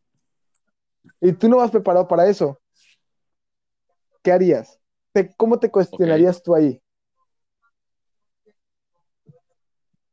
Bueno, yo me cuestionaría de dos maneras. A ver, yo te hago la pregunta, ¿me voy a aventar con Te paracaídas o avientas. sin Tú te avientas. Lo te cachan allá abajo, puede ser una posibilidad. Te mueres, te cachan, caes en el agua, no sé. Te dicen, aviéntate. Bueno, es que si caigo en el agua yo no me voy a morir. Pues que toma en cuenta que te puedes llegar a morir, pero toma en cuenta que también si tú sabes eh, el cómo caer, puede que sobrevivas con una que otra lesión, pero puede que sobrevivas. ¿Me explico?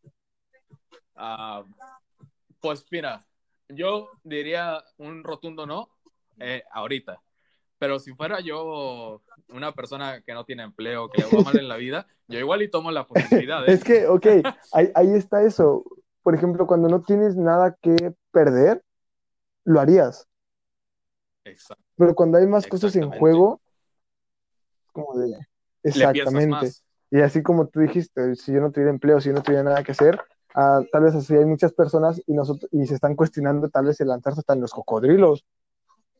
Como dijo Franco, como dijo Franco. Escamilla, por la anécdota. Si sobrevivo, qué chido, si no, pues ni por pedo. la anécdota. Y les voy a poner un ejemplo eh, en el área del cine. Ustedes vieron las de Rocky, bueno, no sé si las vieron, pero en Rocky 1, Rocky era un vago, güey, que vivía en la calle, que no tenía nada, y se enfrentó al campeón de ese entonces, que era. Apollo Creed, y Sí. le ganó. O sea, y luego ya al final, en la 3, Rocky ya no tiene, ahora ya no tenía nada, o sea, ahora sí tiene que perder, y antes no Exacto, tenía pero nada que ¿qué- perder. Y ahora pero- le da miedo Pero ¿qué pasó? porque puede perder lo que ya Pero, o sea, pero ¿qué fue lo que pasó? Como no tenía nada que perder, arriesgó y terminó ganando, ganando todo, arriesgó. ¿sabes? Exactamente. Madre, o sea, te Exactamente. es un tema también muy... Es, es, todo en la vida es perder o ganar, Perder o ganar, sí. Y hay que saber perder y hay que pero saber también hay que saber jugar. Porque obviamente si arriesgas todo teniendo muchas cosas y las pierdes, va a ser, va a ser algo que te vas a lamentar toda tu vida. Así es. O sea, madre, esto de cuestionarse las, las cosas y obviamente ponerse en los zapatos de otra persona y viendo que, por ejemplo, a lo mejor tú no arriesgarías eso, pero otra persona que realmente a lo mejor dice, ok, yo no tengo nada que perder, lo haría.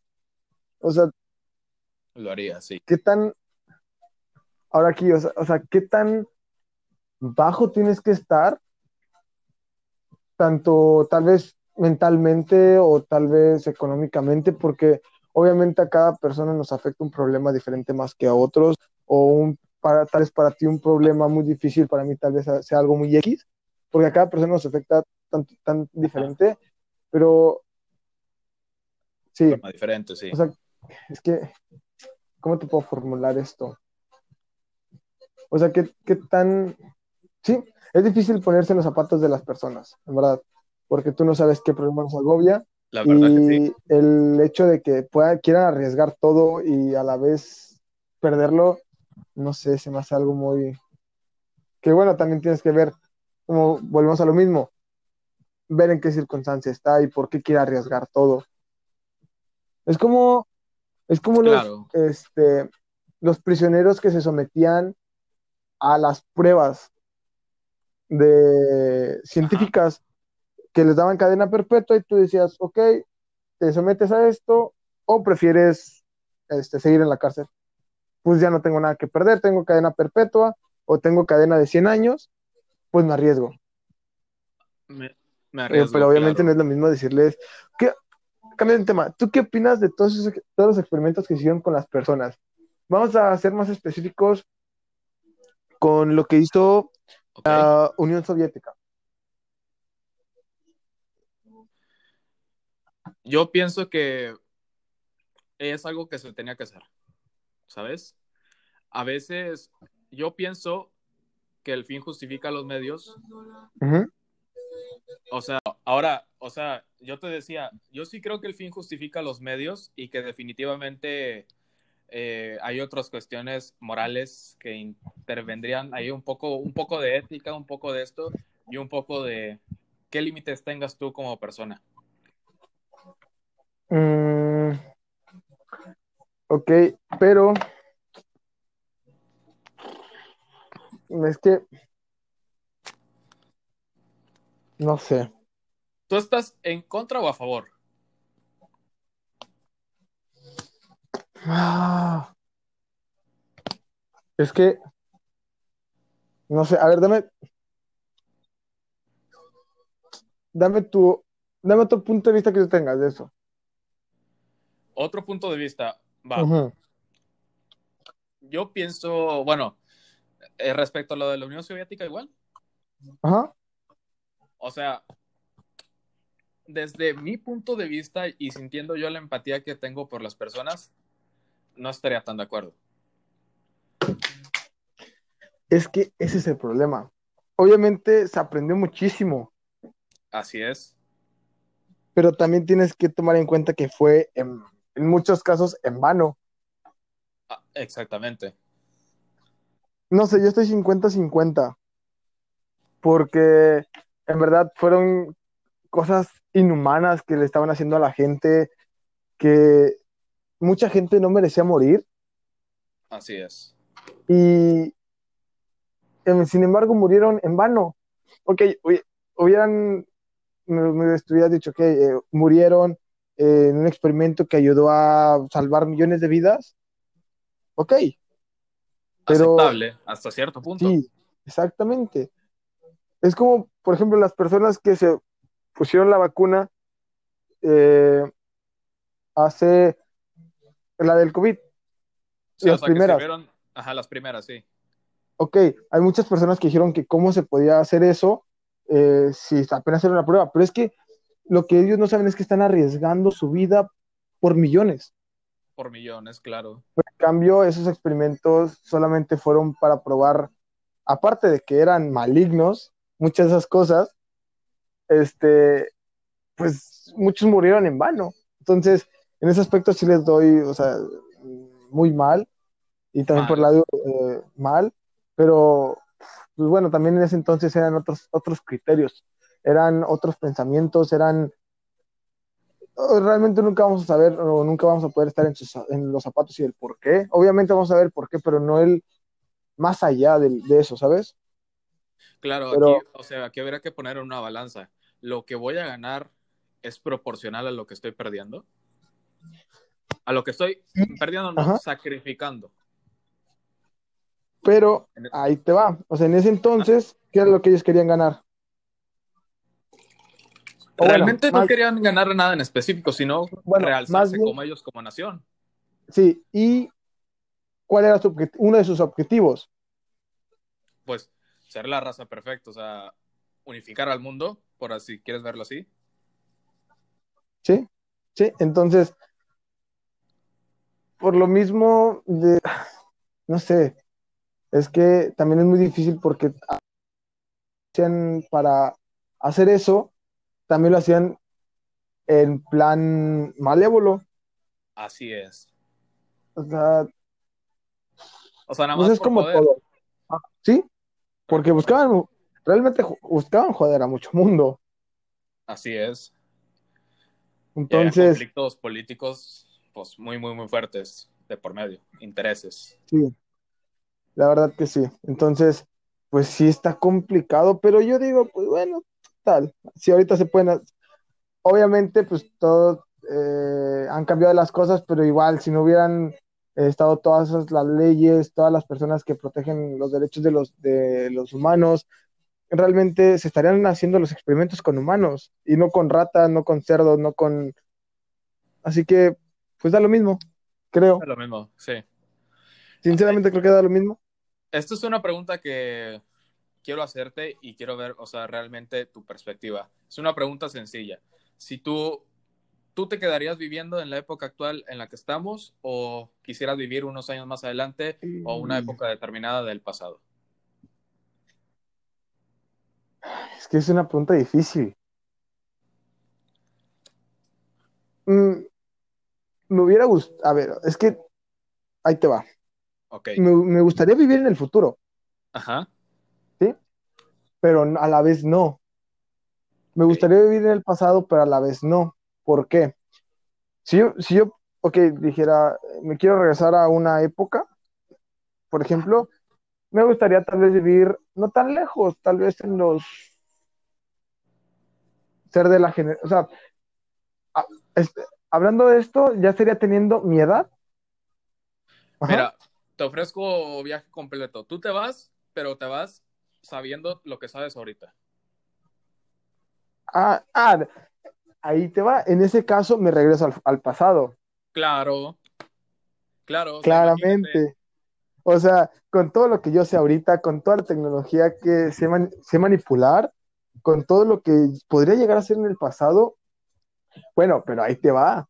Te pueden tomar de loco, ¿eh? Exacto, es lo que te iba a decir. O sea, ok, si, si con todo lo que tú sabes te puedes trasladar al futuro o al pasado, al, fu- al- si te trasladas al futuro, quedas como un pendejo. Exactamente. Te quedas atrás. Pero ahí te va. De maestro de historia, si la haces. Ese es otro rollo. ok, me explico. De Pero historiador son la haces. ventajas de ir al pasado. Yo Mm, sí, pero no. ¿Qué, qué pasó con todas esas personas que trataron de demostrar su, su, este, inteligencia, su coeficiente intelectual, que tenían su, su coeficiente intele- intelectual más alto, y trataron de demostrar muchas cosas? Y los Y trataron, los- los, los quemaron. Exacto. Entonces, ni porque eran de esa época, ni porque, ¿sabes? O sea, es, es- es que en el pasado realmente las personas eran muy cerradas, eran mucho de la iglesia. Obviamente Eh, ahorita, Ajá. Ah, bueno, dime, dime. O sea, lo que, lo que le llamaban el oscurantismo, ¿no? Sí, Que. Exactamente. que si eras más inteligente y creabas algo, luego, luego estabas catalogado como bruja, que luego, luego estabas catalogado como eh, un ser, un demonio. Entonces, creo, bu- bueno, eso nos, pero nos estamos remontando ya muy atrás. Exactamente. O sea, yo te hablaría a lo mejor. Yo si pudiera viajar, yo viajaría a los 80, 70, ¿sí? Ándale. Sea, esa época a mí me gusta mucho. Pero, pero ahí te va. Ajá. ¿En qué parte del mundo? ¿En qué parte del mundo? A ver, contéstalo primero tú. Ok. ¿Dónde, si yo pudiera irme, sabiendo todo lo que soy, al pasado o al, al futuro, sería obviamente al pasado. Vale. Eh, entre los entre los 70, 60, eh, 80. Ahí queda. Sí, Sí, entre esas, ahí queda. ahí queda. O sea, sí. Yo con todo lo que sé, 60, 80. Vale. Pero no de la clase baja. Ok. Porque realmente ahorita el clasismo no se ve tanto como en esas décadas. Así es. Entonces, creo que si yo me regresara al pasado para vivir como eh, me gustaría vivir, eh, es que realmente todas las personas tienen una idea de, de vivir de los 60, de los 80, de los 60, 70 y 80, 90, de que, ah, todo muy bonito, pero de la clase media alta. ¿Me explico? Exactamente. O sea, la gente pobre en ese entonces, o Mm. sea, No vivía. a ver, no vivía, y es que incluso en la actualidad todavía sigue habiendo eso. O sea, eh, yo estoy de acuerdo en que haya personas que quieran mitigar la pobreza, pero es que yo siento, al menos a- de aquí a unos años, que es algo que va a seguir existiendo siempre. Ah, claro, ¿Sabes? pero no es tanto como antes. O sea, las, te refieres tú a la, o sea, a las condiciones Y posibilidades, en las y que- posibilidades. Ajá, Porque ahorita, por ejemplo, una, una, una persona de bajos recursos puede tener, puedes salir adelante. exactamente, puede salir adelante si le, en verdad le echa ganas, si este, se sabe abrir las puertas, pero antes no. Ajá, Antes las personas, antes no. si nacías pobre, vivías y morías pobre. Claro, y eso es cuestión de política, porque había alguien que regía todo ese tipo de cuestiones. Sí, exactamente. Entonces, realmente si yo me iría a vivir, o sea, al pasado, como te digo, sería para vivir de media, eh, de clase media, al- media, media alta, alta. ¿Por qué? claro. porque es realmente el estatus y la imagen que siempre nos han dado de los 60, 70 y 80 de la vida de los bailes, de las fiestas. Entonces, en ese entonces la gente pobre no podía vivir ese tipo de cosas. Eh, es que no muestran el lado feo, nada más el bonito. Exactamente. Eh, realmente el lado feo es muy feo. Exactamente. Incluso el lado bonito tiene sus matices feos. Ah, claro. Eh, por, eso aquí te, lo que te pregunto, ¿no es lo mismo haber vivido esa época de los 60, 70, 80 aquí en México que en Estados Unidos o en España? Así es. Entonces, es ahí la pregunta que yo te hago, ¿en dónde? ¿En qué parte? Sí, o sea, es una, es una pregunta eh, eh, como que sí está un poco definida, pero a veces te pones a pensar. Yo, la verdad, yo me quedaría en la época en la que estoy actualmente, sinceramente. Me gustaría ver cómo avanza el mundo de aquí a los 60 años más a lo mejor que voy a vivir. La verdad no lo sé. Me da nostalgia porque yo quisiera vivir más para ver lo que el mundo va a hacer, pero también me da alivio porque qué tal si algo pasa bien, bien cagado, yo no quiero vivir eso, güey, imagínate. Pero, ¿qué piensas de la inmortalidad? De la inmortalidad, pienso que puede ser posible. Hay animales, hay, hay, animales que son inmortales, o sea, hasta cierto punto inmortales. Mira, te voy a poner un ejemplo que si esto fuese real, sería un gran avance tanto como para la ciencia como para el mundo. Y es, es de una película que se llama, o no sé si tuviste las películas de Anaconda.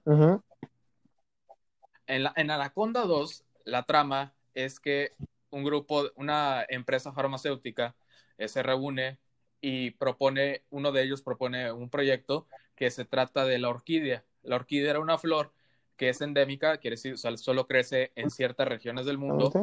Y esta flor, lo, la hipótesis que se tenía es que alargaba la vida.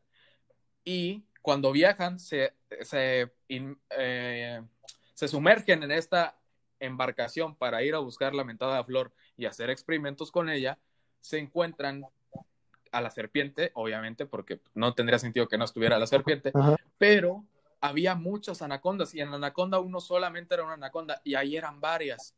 ¿Por qué?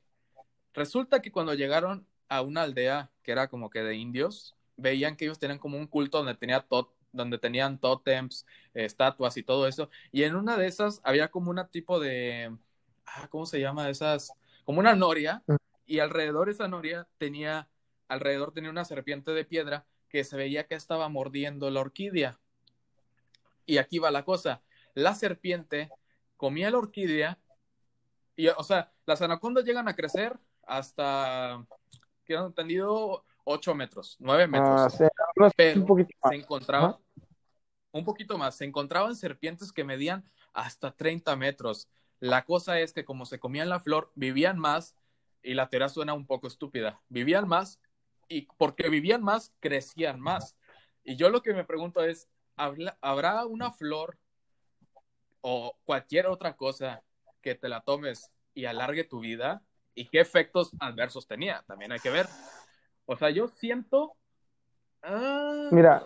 A mí no me gustaría ser inmortal, sinceramente. ¿Te gustaría? No me gustaría. ¿No te gustaría o te gustaría? No me gustaría. No.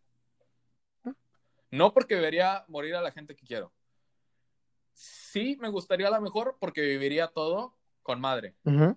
Pero al final, si yo nada más soy el inmortal, pues me va a quedar solo.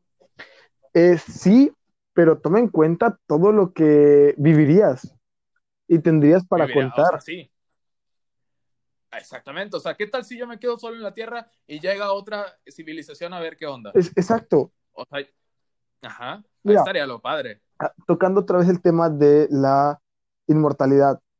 Tal vez no haya eh, alguna planta, alguna bebida, que quién sabe en un futuro, que a lo mejor, que te soy sincero, lo dudo.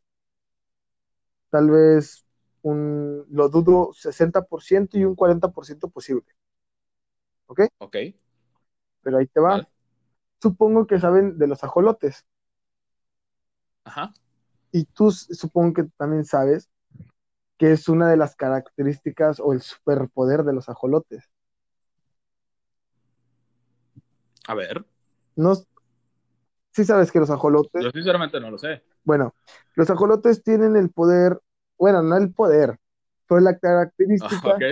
de regenerarse hasta cierto punto. Si tú les arrancas Ah, eh, una patita, regeneran. Y así se van, así se van. Y tienen la capacidad de regenerar hasta órganos, este, tengo entendido, órganos como, eh, no me acuerdo, pero el corazón creo que no. Y, menos, y tampoco sus branquias. Pero imagínate que, tenga- que algún día tengamos la capacidad de regenerar nuestro propio este, cuerpo.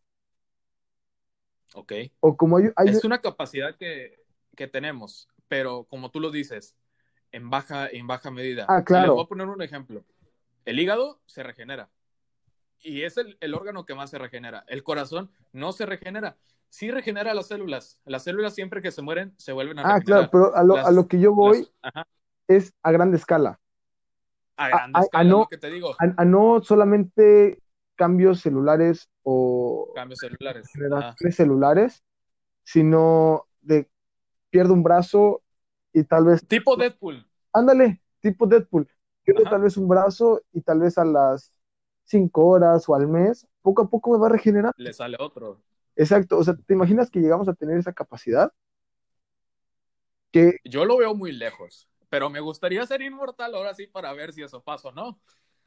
Y ahí te va, volvemos a un tema anterior, la genética. ¿Te imaginas que se pudieran, por ejemplo, también hay una medusa, no sé si tú estás enterado, que Ajá. también, entre comillas, es inmortal, Que se vuelve viejita y luego puede volver a, tiene la capacidad de volverse a ser joven y así sucesivamente. Ahora, ya que tocaste el punto de la medusa, lamento tener que abrir otro paréntesis, pero ¿tú qué opinas del, del misterio que es el mar? Ni hubieras abierto ese paréntesis porque nos vamos a alargar otra hora. Eh, el mar, mira, el mar es, es que es algo impresionante. El simple hecho que conoce, Concuerdo totalmente. ¿mande? Concuerdo totalmente. O sea, se me hace que con- se conoce más del espacio que del mar.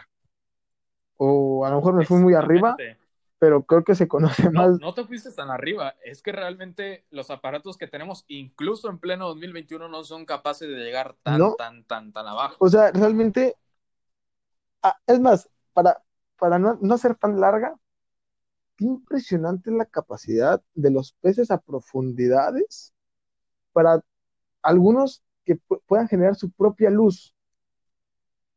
Así es, así O es. sea, que y volvemos a lo de la evolución. Es Exacto. que la luz a determinado punto en el mar ya no llega. no, creo que es a partir de los el kilómetro, dos Hay un kilómetros. punto en el que ya no llega y está todo oscuro. Sí. Ay, qué miedo, ¿no, güey? Sí, o sea, realmente qué miedo y que solamente, bueno, lo que había visto, había- yo he visto es que los depredadores cazan por, eh, se llama método o caza, ay, sie- sienten el, es como el de las, el, el sonar de los, este, de los barcos ¿Ok?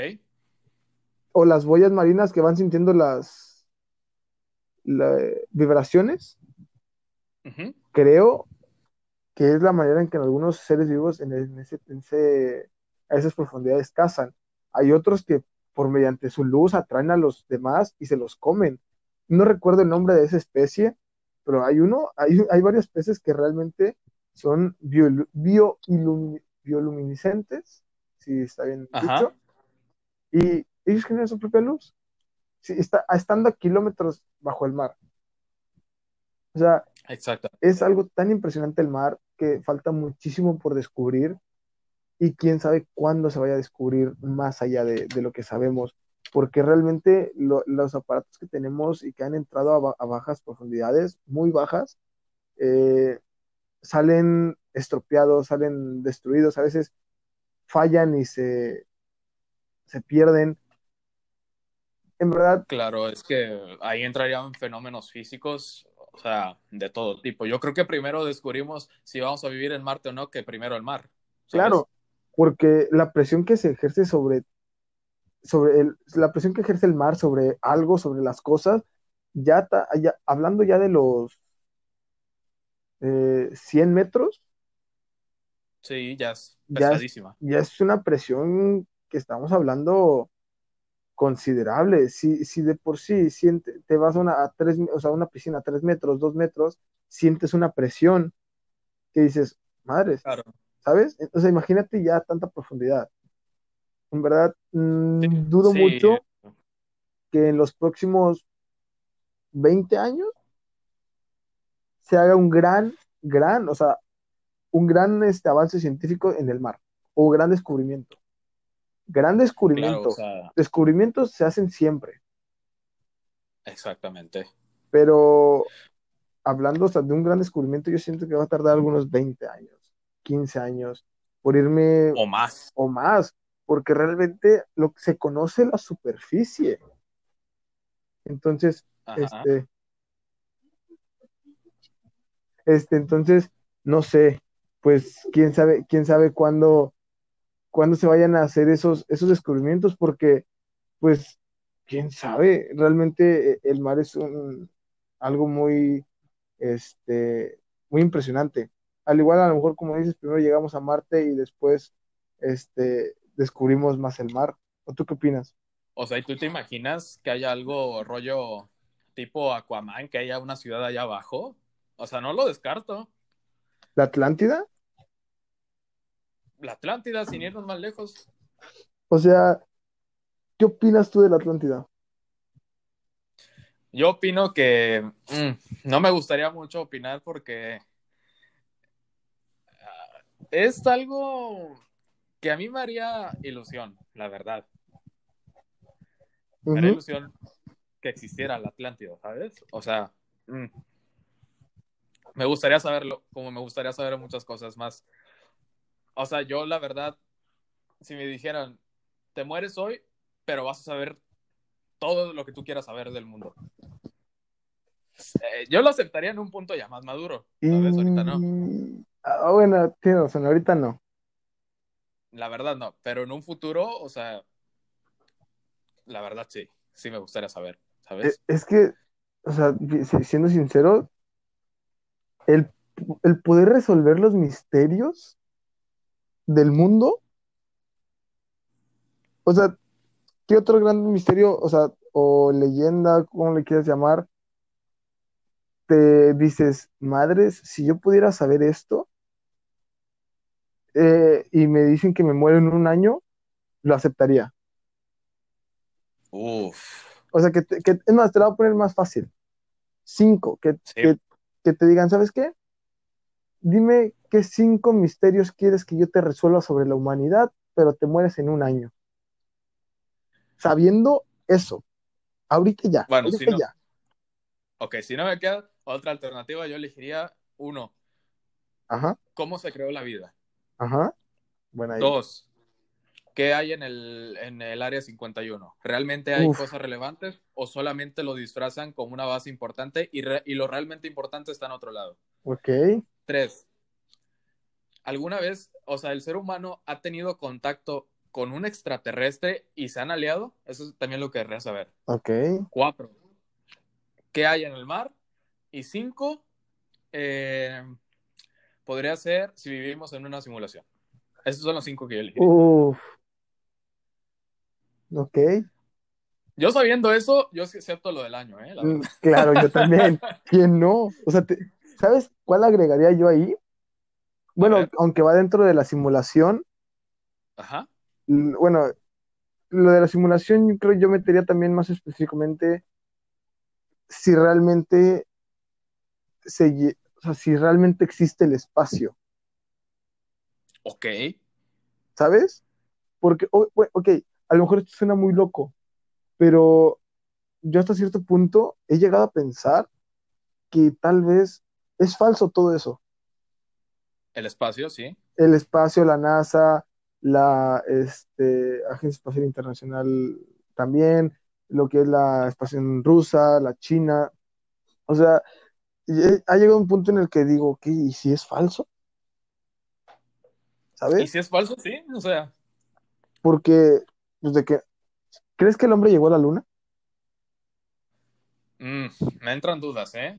Tanto como 50 que fue un montaje y 50 que fue un eh, que fue real. 50 de montaje porque creo que pudo haber servido como estrategia política para superarse, como para alzarse aún como nación, más que la Unión Soviética, en lo que fue la Guerra Fría. Sí. Yo lo puedo concebir así como una estrategia política. Sí. Y... Pero se me hace tan incrédulo que tampoco hayamos podido llegar a la Luna todavía, ¿sabes? Pero es que toma en cuenta la tecnología que había en ese entonces. Exactamente. O sea, eh, mi teléfono es más poderoso que la tecnología que se usó para supuestamente ir a la luna. Así es. Y sin embargo no puedes ir a la luna con tu teléfono. Ah, o, sea, es, es, a lo que vamos. O sea, ¿te imaginas que toda la... que O sea, si realmente hubieran sido así las cosas, ¿qué otras cosas no se hubieran hecho con la tecnología, por ejemplo, de ahorita? Exactamente. ¿Y qué cosas se están haciendo sin que nosotros nos enteremos? Eso es otra cosa. Exacto. Porque volvemos a lo mismo. Muchas cosas son por política. Claro. Por poderes de naciones, pero es que es como, no sé si tú también piensas lo mismo, el las, las, ¿cómo se llama? El, los Illuminatis. O los ¿sí? ¿Qué piensas de los Illuminatis? ¿O para ti qué son los Illuminatis? Para mí los Illuminatis son una asociación de gente selecta, ojo con la palabra selecta, que hacen planes para establecer un nuevo orden mundial. Ahora, no nada más, para mí yo lo concibo como dos facciones, dos facciones en lo poco que he podido leer. Una facción que quiere hacer al mundo totalmente utópico, eliminar el peso, el dólar, el euro, todo, unificar una moneda que se pague con una tarjeta. Y, ojo, es una teoría loca, pero no tan descabellada, que, que, las personas, a todas, se les instalara un chip, y ahora sí de verdad, no con vacuna, donde si tú te portas mal, haces un delito, hay alguien que con simple presionar un, un botón te desconecta del mundo y te mueres. Esa es una facción. Y otra facción es la que quiere conservar el nacionalismo, que dice, sí, sí quiero que siga existiendo el peso, el euro, el dólar. O sea, hay ahí como que una lucha de facciones que es un tema bastante complicado y complejo y quedaría para unas para unas cinco horas fácil y no me gustaría mucho adentrarme, pero, o sea, yo sí pienso que hay gente poderosa, que hay gente, o sea, imagínate, esto no es tanto un secreto a, voces, pero hay gente que paga para no salir en las revistas de Forbes, ¿sabes? Ah, claro. O sea, imagínate qué gente está gobernando el mundo ahorita. O sea, gente que a lo mejor no sale en los medios, pero que es tan poderosa que ni te imaginas, ¿sabes? O sea, y ahora, los prestanombres. ¿Te imaginas que Elon Musk no fuera realmente Elon Musk y solamente fuera alguien para que aparezca en las revistas? Exactamente. Exactamente. Es que son De hecho, se decía que, que, Carlos Slim es un prestanombres de Salinas de Gortari. Sí. Eh, es una de las lagunas más. Bueno, es una, un misterio muy grande aquí en, en, México. Y ahora que en México, o sea, también daría para hablar de muchas cosas del país, la verdad. O sea, imagínate. Claro, sí. Es como también dicen que el Chapo Guzmán a lo que con nosotros conocemos como el Joaquín eh, Guzmán Loera. Guzmán Loera, perdón, eh, es un prestanombres. O sea que muchas entrevistadoras dijeron que él no tenía la capacidad, o que así como lo entrevistaron, no tenía la capacidad de, ser un líder. Exacto. Entonces, ¿cuál es la verdad realmente? Ay, o sea, es que hay muchísimos misterios que la verdad, o sea, no terminaríamos y y que queda para pensar uno mismo y crear sus propias conclusiones, porque de aquí a saberlo, pues va a ser muy difícil o quizá nunca lo, lo vayamos a saber. Entonces... Exactamente, realmente solamente queda, queda pensar, eh, bueno, solamente queda hacerte tus ideas, tú mismo hacerte tus, tu propio mundo en tu cabeza y al final de cuentas, pues simplemente siempre respetar las opiniones de los demás, porque Exactamente. es algo que se debe de hacer siempre, porque mm, todo, cada cabeza es un mundo diferente y un mundo diferente es otra cosa llena de, de ideas. Entonces, si algo, un consejo les puedo dar, siempre respeten las ideas de los demás. Es algo que les va a ayudar en su vida diaria, es algo que los va a ver, ver como una, mejor, una persona culta, una mejor persona. Entonces, Claro. siempre respeten las opiniones de los demás. Recuerden que el sabio no discute. Exacto. Y Bueno, aprende- aprendes más escuchando. ¿Dónde? Esa es, la, dime. esa es la conclusión de este podcast. Ya está llegando a su fin. A ver, yo a mis conclusiones del podcast me encantó grabar eh, con este hombre. O sea, la verdad, de hecho nunca habíamos tenido una plática él y yo así a solas. Eh, ha sido una plática larga, una plática interesante. Yo espero que lo escuchen todo. Y pues, hombre, muy agradecido de que hayas aceptado y que hayas estado Al aquí. contrario. Y sobre todo, pues, algo que quieras decir. Pues primero que nada agradecerte por la invitación, en verdad, este, muchísimas gracias por, por invitarme a este proyecto tuyo. En verdad espero que no sea la última vez. Este, en verdad me gustó muchísimo eh, hablar aquí. Eh, pensé que iba a ser un poco diferente.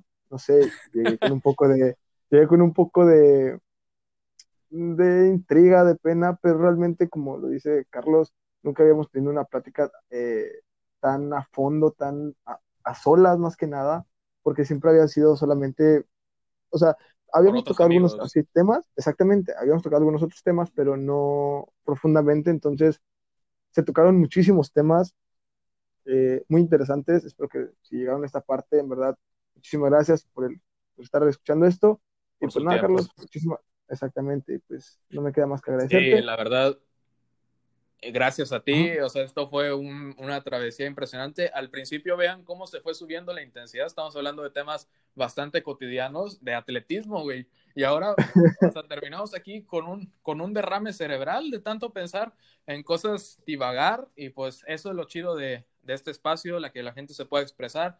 Eh, ya más, eh, mañana tendrán otro podcast con otro invitado. Y si quieren, o sea, yo no, yo, yo no me cierro, ¿eh? O sea, si de verdad este podcast tiene un buen recibimiento, podemos seguir haciendo más episodios porque siento que quedaron varios temas eh, pendientes. Sí, creo que podemos hacer este, ahí varios temas que quedaron pendientes y todavía que, pues, por ahí se están, están guardados, ¿sabes? Eh, estaría muy interesante. Hay muchos temas que me gustaría tocar contigo, pero igual, eso después. No me queda pues más que despedirme. Muchísimo Vale. éxito en tus nuevos proyectos, muchísimas gracias y pues buenas vibras. Y bueno, algo que les voy a decir, siempre vean el lado bueno a las cosas, es lo mejor que pueden hacer. Y pues nada, me despido. Muchísimas gracias, Carlos. Bye, Fer. Cuídate. Buenas Hasta noches. luego. Igualmente,